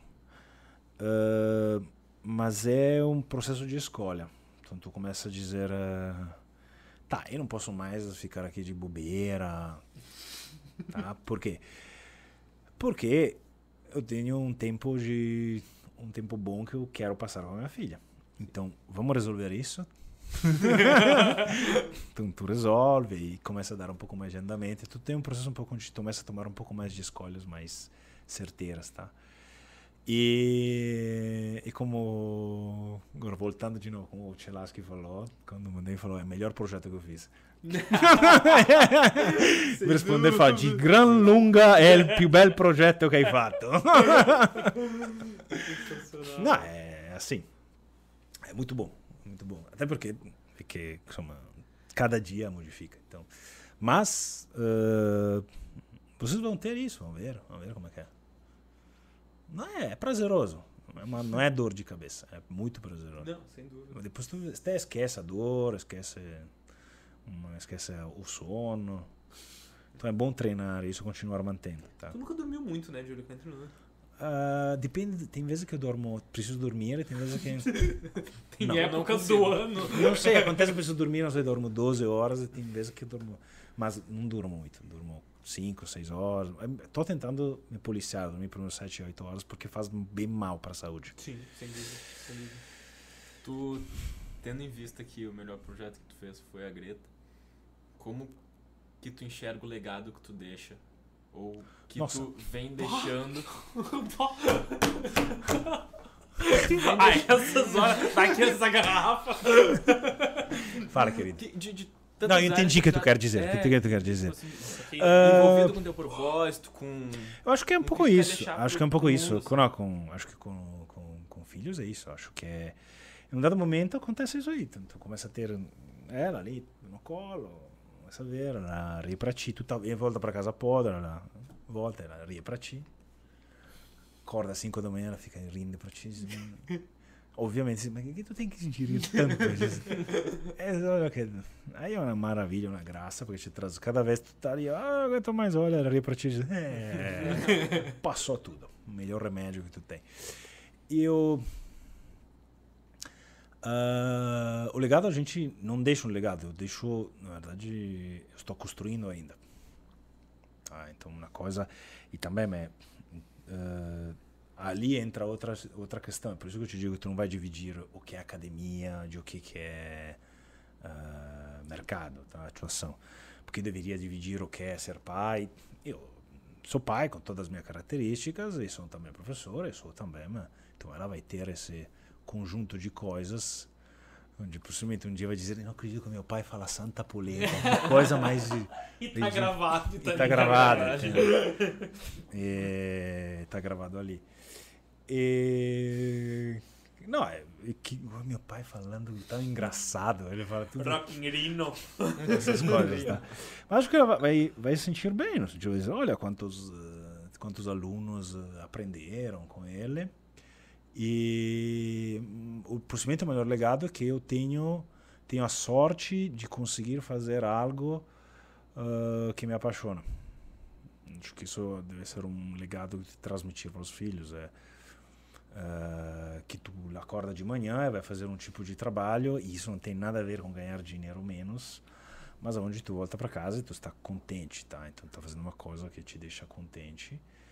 E, então, acho principalmente se conseguir já passar isso, transmitir isso para para Greta é ótimo, porque enfim, ela vai vai sentir eh, que é uma das poucas coisas que tu precisa construir, porque não é escolher, é construir e ter coragem, sorte, também muita sorte para conseguir fazer isso, tá? Porque infelizmente tem muita gente que não consegue fazer isso, tá? Infelizmente, para diversas razões.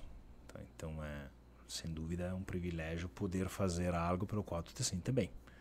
Acorda de manhã e diz, olha, sim, vou ter que estudar, vou ter que aguentar ó, essas duas malas. né? Moda. não, não, não, tá bem. Júlio, acho que. A gente tinha mais uma perguntinha, na Tem? verdade. Ali o pessoal da produção ali tá, tá falando que tem mais uma pergunta. Tá ligando placas aqui, todas Tá, as é. 32 pessoas que estão trabalhando nessa produção aqui, pra quem não vê, infelizmente, já tem uma arquibancada aqui, um pessoal tá alucinado trabalhando. Bem que eu tô procurando a pergunta ali do pessoal da produção.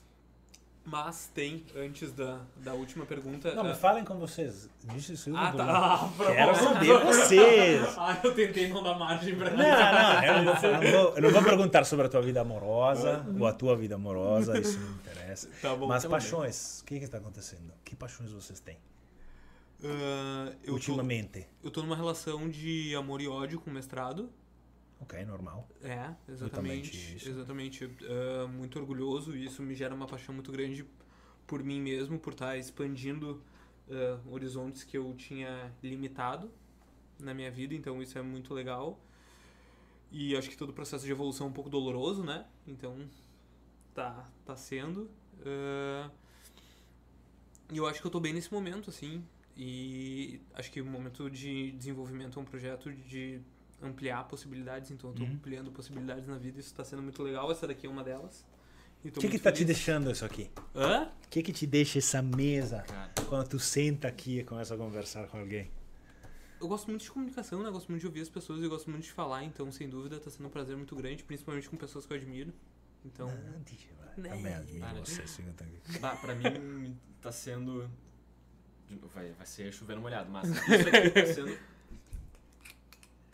um momento de ouvir e aprender Hum. que depois que a gente saiu da universidade foi muito trabalho e se pouco refletiu, eu acho. Hum. Então isso aqui é, é um momento durante a semana pra mim que é meio que um ritual onde eu vou poder ouvir, poder Então perguntar. vocês estão dizendo que poder- vocês estão fazendo uma coisa que vocês gostam, não é pesada de fazer? É. É, é pesada? Não, não, não, não. É, é isso. Pessoal, entendeu isso? Não, Pessoal, entendeu isso? É, Entendeu? Eu gosto muito de momento. comunicar, me comunico O muito gringo- bem. Eu não se comunicando. Interpretação zero. Tudo errado. É, pessoal, eu sou gringo, então não sabe falar, Deus me livre. Mas enfim, não, é, não, isso é bom? Isso é ótimo, sem dúvida. então. Sem dúvida. E aprendendo em diversas áreas o máximo que puder. Explorando diversas possibilidades com diversos clientes diferentes em todos os tipos de ferramentas possíveis e imagináveis, assim. Até onde, né? Até onde a gente tá alcançando.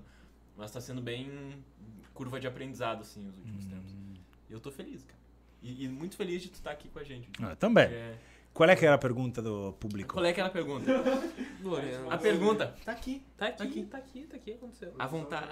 A produção já levantou a pergunta. Já levantou, já deu um up. É, pergunta do Christian, novamente. A vontade de sempre querer alterar um produto que tu mesmo criou, algum dia acaba? Não. Isso, isso significa que o resultado da Obrigado, tua criação pessoal. não foi bom? Tá respondido. ponto, valeu. Isso significa que o resultado da tua criação não foi bom? Hum, Pelo contrário. Foi bom, mas... Não, não, é muito simples. Quem que acha aqui que existe o produto perfeito? Hum. O projeto perfeito, melhor ainda. Por definição, o projeto não é perfeito. Então, uma- no momento que tu termina, tu olha para ele e digo: faria tudo igual? Não. Boa uma parte pode ser, mas para revivenciar novamente aqueles momentos, mas tem mais uma série de situações que tu gostaria de refazer. E, e isso é ótimo. Isso é a inquietação que temos como seres, como espécie humana. A gente está sempre inquieto, quer modificar. Obviamente, às vezes faz muita bobagem. Faz com, sem querer, a maioria das coisas, tá? E, às vezes tem maldade, óbvio. E, sobretudo, tem maldade quando tu faz com um tipo de, de viés, tá? De, de especulação que quer. Mas a maioria das vezes as pessoas tendencialmente não tendem a fazer isso para para machucar alguém, tá? Só querem um pouco usar, tá? explorar um pouco aproveitar um aproveitar, ganhar um dinheiro a mais, tá? Ah, mas produto perfeito não tem. Não tem essa ideia de projeto perfeito. Então, é... E esse é ótimo. Esse é ótimo. Não- Acho Bastante evolução, assim. é, acho que tu começa, não sei, poderia convidar a- alguns designers já de idade e começar a perguntar para eles se eles estão em paz a respeito disso, ainda estão inquietos. Vão dizer, não, estou inquieto. Se pudesse ficar ainda aqui mais uns 50 anos ainda fazer, porque temos esta ideia. Então, e os jovens se queixam, eu já me queixei de dizer, puxa, mas são sempre os mesmos, né? Aí tem lá, tem, eh, quando ainda Castiglione estava vivo, é só Castiglione, é só eh, Stark, é só aquilo, só aqui, é só outro, e não sei o quê. é. E nós, aqui, ganhando nada e comendo poeira. Considerado jovem designer com 40 anos. Mas é, um é, clássico, né? é um clássico, você é considerado jovem designer com 40 anos. Então tem, tem bastante sobre isso.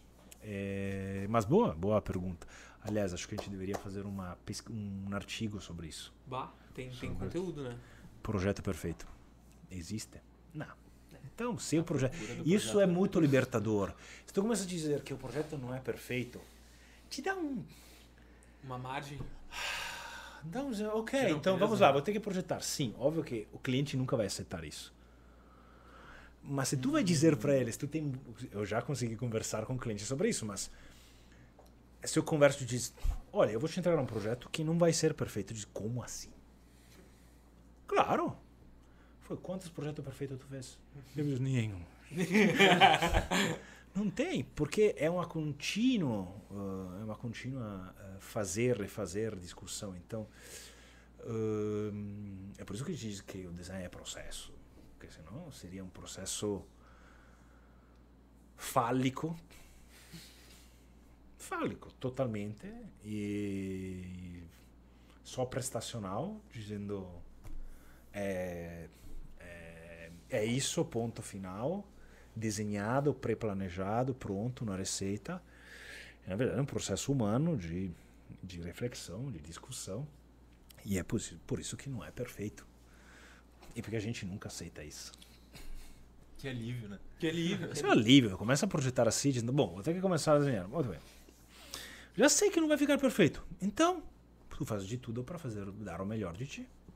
Isso é ótimo. Tu busca a perfeição, que é uma coisa diferente. Mas tu sabe que tu nunca vai alcançar. Porque no momento que tu chega lá pertinho, pertinho, pertinho, o que que acontece? Diz, Puxa, onde ficar ainda um pouquinho? Por isso que a gente tem prazo. Sim, exatamente. Júlio, que satisfação. Muito, muito, muito, muito obrigado por estar aqui. Acho que a gente conseguiu ah, reviver um pouquinho, pelo menos pra mim pro Lorenzo, Ah, com eu certeza tô absoluta. emocionado, assim. Eu sem passei muito tempo em alguma. silêncio só Aham, voltei lá, Absurdo. 2014 também na, na, na cadeira sala de... do prédio dos padres. Exatamente. 2014? Eu tava em 2014 lá. Tava lá também. Eu tava lá. Tava lá. Tava lá. Eu achava que era já turma 2017, Não, 2018. ah, 2014. Computação 2017, Gráfica 2, uh, Rhinoceros. Ele chegava com uma folha dobrada, assim, ó, pra quem não viu, pra- eu tava lá. Uma folha dobrada assim, ó. Ícone, clica. e, e assim começava a aula. Dali pra frente. Desenha a linha. Virou um copo. Virou uma taça. Aqui, ó. Mágico. Revolve. A gente poderia Cara, ficar que- mais 8 horas aqui falando disso, mas acho que agora só tá, ótimo. Quero voltar pra casa pra ver ainda se consigo ver Greta. Exatamente, Antes de é, dormir. exatamente. Tem Greta e, e Gisele te esperando lá com o chinelo na mão. Muito. Tá certo, É, ela. certeza. Obrigado, tá? Eu que agradeço, boa sorte. Valeu. Tá? Boa sorte. Valeu. valeu. E vamos conversando. Parabéns pelo programa, você fala assim? Podcast. Talvez. Pode ser, pode ser. Programa. Eu acho, que, Projeto. é- eu Projeto acho que parabéns pelo projeto e muita satisfação de poder eh, contribuir um pouquinho. Tá? Sem dúvida. E boa sorte ali para as paixões. Obrigado, Júlio. São bons projetos também. Tchau, querido. Agradecer a Obrigado, todo mundo que pessoal. tava vendo. Curte, se inscreve no canal. Valeu, pessoal. Até Até terça-feira. a próxima. Valeu.